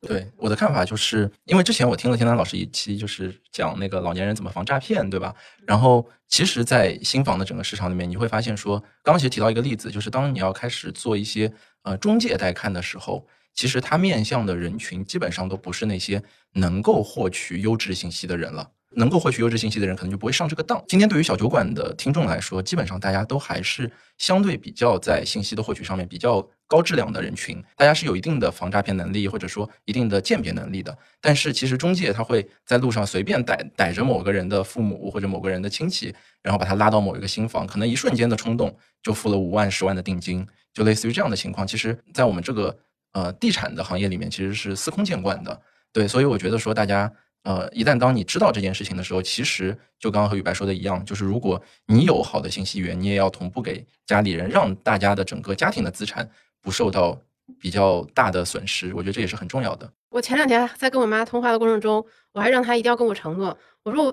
咱以后能不能这样，就是我们家任何超过五万以上的这个经济决策，能不能都让我参与进来？她说以后哪有五万以上的这个经济决策，家里没有钱了。我说就是，虽然家里现在确实没钱，但是我就需要你这样的承诺，你必须要承诺你未来如果有这个金额以上的决策，你一定要让我参与，不要再出现那些就是什么乱七八糟被人骗啊，然后被亲戚忽悠啊这种事情。就我们要杜绝这个事情，而且你要认清，就是人。我可能跟我爸妈讲了太多道理，我感觉还是没有做好男师上次讲的，就在给他们讲道理。对，带他们多看，然后多分享别人家老人受骗的经历。嗯，不要去把矛头指向他们。你你不要说你的故事，也不要说他们的，也不要指责他们。你就说谁谁家老头上当买了个文旅盘，哐叽跌了百分之六十；谁谁家去买了个养老房。上当受骗，哐叽跌了百分之七十。你多讲讲别人的故事。懂了，给给爸妈讲一千零一夜。他说：“我怎么能跟这个老头一样笨呢？这个老头可是我们小区知名的笨呐，对吧？” 那那那对，要建立一个建立一个他者啊，就是就很重要，让大家多看，然后就小区指责他，让他多去了解，呃，多多多多是亲身的这个去经历，就会好很多。对，所以听众朋友们，你们看知行合一多难。我听男士讲了那么多道理，但是仍然处理不好和爸妈之间的关系。就真的真的落实到沟通中，你就很难践行这一套，你就你很难建立一个他者，然后就直接说你应该如何如何，你不应该如何如何，很难。买房过程当中，我我经常也在跟大家聊嘛，我在教育小孩过程当中，我教会他的很少，他教会我的更多。我依然不太理解他，但是我开始理解自己的父母。就是维系任何一段关系，你都是需要经历的。两个人相处过程当中，其实不光是说交流感情或者怎么样，你你有各种各样的一些一些牵绊，所以就是说要说服别人是非常困难。对我身边，包括咨询我买房卖房的时候，我去年我我跟宇白说过，我去年一年，呃，差不多劝了身边十几个家庭把房子卖掉。就二一年到二二年期间，我我有的时候我是恨不得就摁了别人的手让别人卖房的，就很多都是置换嘛。特别是我认为他的这个文旅盘或者是这个郊区盘，什么呃西郊什么大红桥那边，我觉得是是有危险的、有泡沫的嘛。呃，最大的阻力都不是来自于理性，理性上面很多人都能明白，最大的阻力还是在于家人，在于感情的牵绊。在于家人没有形成很好的共识，啊，都都来自于这里，所以我觉得这个是，呃，就是看人挑担，腰不疼嘛，对吧？就是就真的当自己去做的时候，其实非常难的。我我我特别幸运的是，我是二零零七年毕业的，我二零零八年第一次做调研的时候到上海，呃，在陆家嘴的大街上面，我我记得可能跟宇白说过这个故事，陆家嘴的大街上面看到很多的小哥在不停的发传单，每张传单上面都是陆家嘴打折的跳楼价的房子，呃，降的非常多。零八年金融危机。当时我去参观的第一个楼盘叫做世贸滨江，我觉得世界上怎么会有造的那么好的房子？然后每家每户还有有菲佣，对吧？然后小区里有个会所，有个中式的一个呃餐厅，对吧？每栋楼都盖得很漂亮，然后楼房可以直接的去去看江。但是即便是这样的房子，在二零零八年的这波周期当中，依然损失非常非常惨。所以在我刚毕业的时候，我就面临到了这个周期。当然，因为当时我一点钱都没有嘛，这个只是一种。感官它不是一种切肤的这种这种影响，但是参与到二零二零年到二三年的这轮周期的时候，其实因为你就身处其中嘛，你的感触会更加的强烈一些。我觉得对于这个周期会更加的敬畏一些。那就是就也快到节目尾声了，请两位老师要不要预测一下，接下来上海楼市 还会发生什么样的变化？因为过去八个月算是沧海桑田了嘛，接下来呢？嗯，我觉得从现在的整个市场上来看的话。我觉得第一点，我的判断是说，整个市场的分化还是会继续持续下去的。刚刚说到那个呃十四条的那个信息嘛，对吧？就是呃，我觉得核心点还是在于说，今天让商品归商品，保障归保障。于是，当真正的那些好的、值得被持有的商品，它依然会在未来持续的发挥它自己的价值，它的价格可能不会有很明显的下降，因为别的东西无法替代。对，但是我觉得那些比较差的房子，可能会在接下去的流动性会变得越来越糟糕。对，这是这是一个。第二个的话就是，呃，刚刚说的，我觉得在接下去的到明年吧，我觉得至少短期内看，明年的整个市场的房子的品质也都会有所的提升，就品质一定会一定会变得越来越好，因为开发商会发现说整个市场不能再糊弄了，嗯，然后买到的难度也会进一步的降低，大家会觉得说我更好买房子，因为大家都会更加谨慎的对待这件事情。对，然后我身边确实也看到越来越多的人开始真正的降低杠杆，想要储存粮食，安稳过去这个冬天。对，所以我觉得大家如果是真正的说，呃，自己持有一套房子，且真的符合你自己的生活圈，我一直很尽量让大家避免所谓的说，嗯，我为了一个纯投资，然后去买某种房子。很多人会有一个误区，说我买这个房子是纯投资，我不是为了自住。大家也要想一下，对吧？就是如果你发现你不能自住，那凭什么你觉得别人就能自住？就你你觉得这就是一个很好的投资项，别人就一定会觉得它很值钱？因为最终一个好的房子一定是越多人想要，它才会越值钱嘛。你刚才描述的时候，我脑海中掠过了很多故事和名字，身边的人 是很多人会把它给给完全的对立化。刚刚举的例子，比如说有一些上海的区域，其实当年被炒概念炒得很火，大家都会觉得说这个区域我不会去，它在上海某个郊区啊，我们就不提名字了，大家都会觉得说我这个区域绝对不会去的。但是这个房子分很高哎，我作为满分，我作为这个预算的人，我觉得它就是一个好的投资项。那两年以后，你看那边一地鸡毛。对吧？所有的房子都在都在下降，所以它就是一个。如果你觉得说大家都不会去，但是你又觉得它是一个投资项的时候，它就是很有可能是一个坑。但在你有有条件的情况下，对吧？当你可以去选择的时候，就是你让自己去买到更好的房子、更好的品质，然后呢，你去持续的去去为这件事情去努力，我觉得它是会给你带来长期价值的。可是有一点，我刚才听了有点疑惑，就是既然。呃，如果分化已经成为大家的共识，好房子未来还会持续升值，变成大家的共识，那特别好的房子不应该会变得非常的难买吗？嗯，这个市场我我觉得，因为所有人都不会有所谓的远见。今天你如果去回头看现在涨得最狠的那一波房子，里面其实有大量的盘在二零一八年、一七年是一年两年都卖不出去的。我相信明年也会有很多盘。如果当市场变得不好的时候，大家都会很冷静、很谨慎，会觉得说我就不应该买它。甚至当房子周围的二手房开始下跌，然后新房的价格还在涨，对吧？大家会发现它不是倒挂，它是正挂的时候，大家都会很谨慎的说我要不要去买它。这个时候其实更考验你对于估值的判断和你对于整个购买的定力到底应该怎么形成了。当年买那些正挂盘的人，其实在二零一八年的时候是被人嘲笑的，对吧？大家会觉得说，哎呀，你买这个盘比旁边贵两万。怎么可能嘛？但是现在它可能在一波上涨之后，就比旁边的盘要贵很多了。我觉得这样的机会永远存在，这样的周期，我相信大概率永远存在。我们不知道在什么时候会发生，但是我们能够做好的准备就只有一个，就是自己去用自己的估值逻辑去挑最适合你的好房子，然后持续持有它。不管你现在打不打算买房，第一步先把房看起来。我的这第一句话就是巴菲特说过啊，这个预测呢，预测只会让预测者显得很愚蠢啊，这个。这个的确是很难，很预测是很难的。就是呃，打个比方嘛，就是你肯定要回归自住嘛。就是换个角度来说，比如说你现在买一辆库里南，五百万买辆库里南，然后告诉你说五年之后这辆库里南将会以五百零五万的价格回收，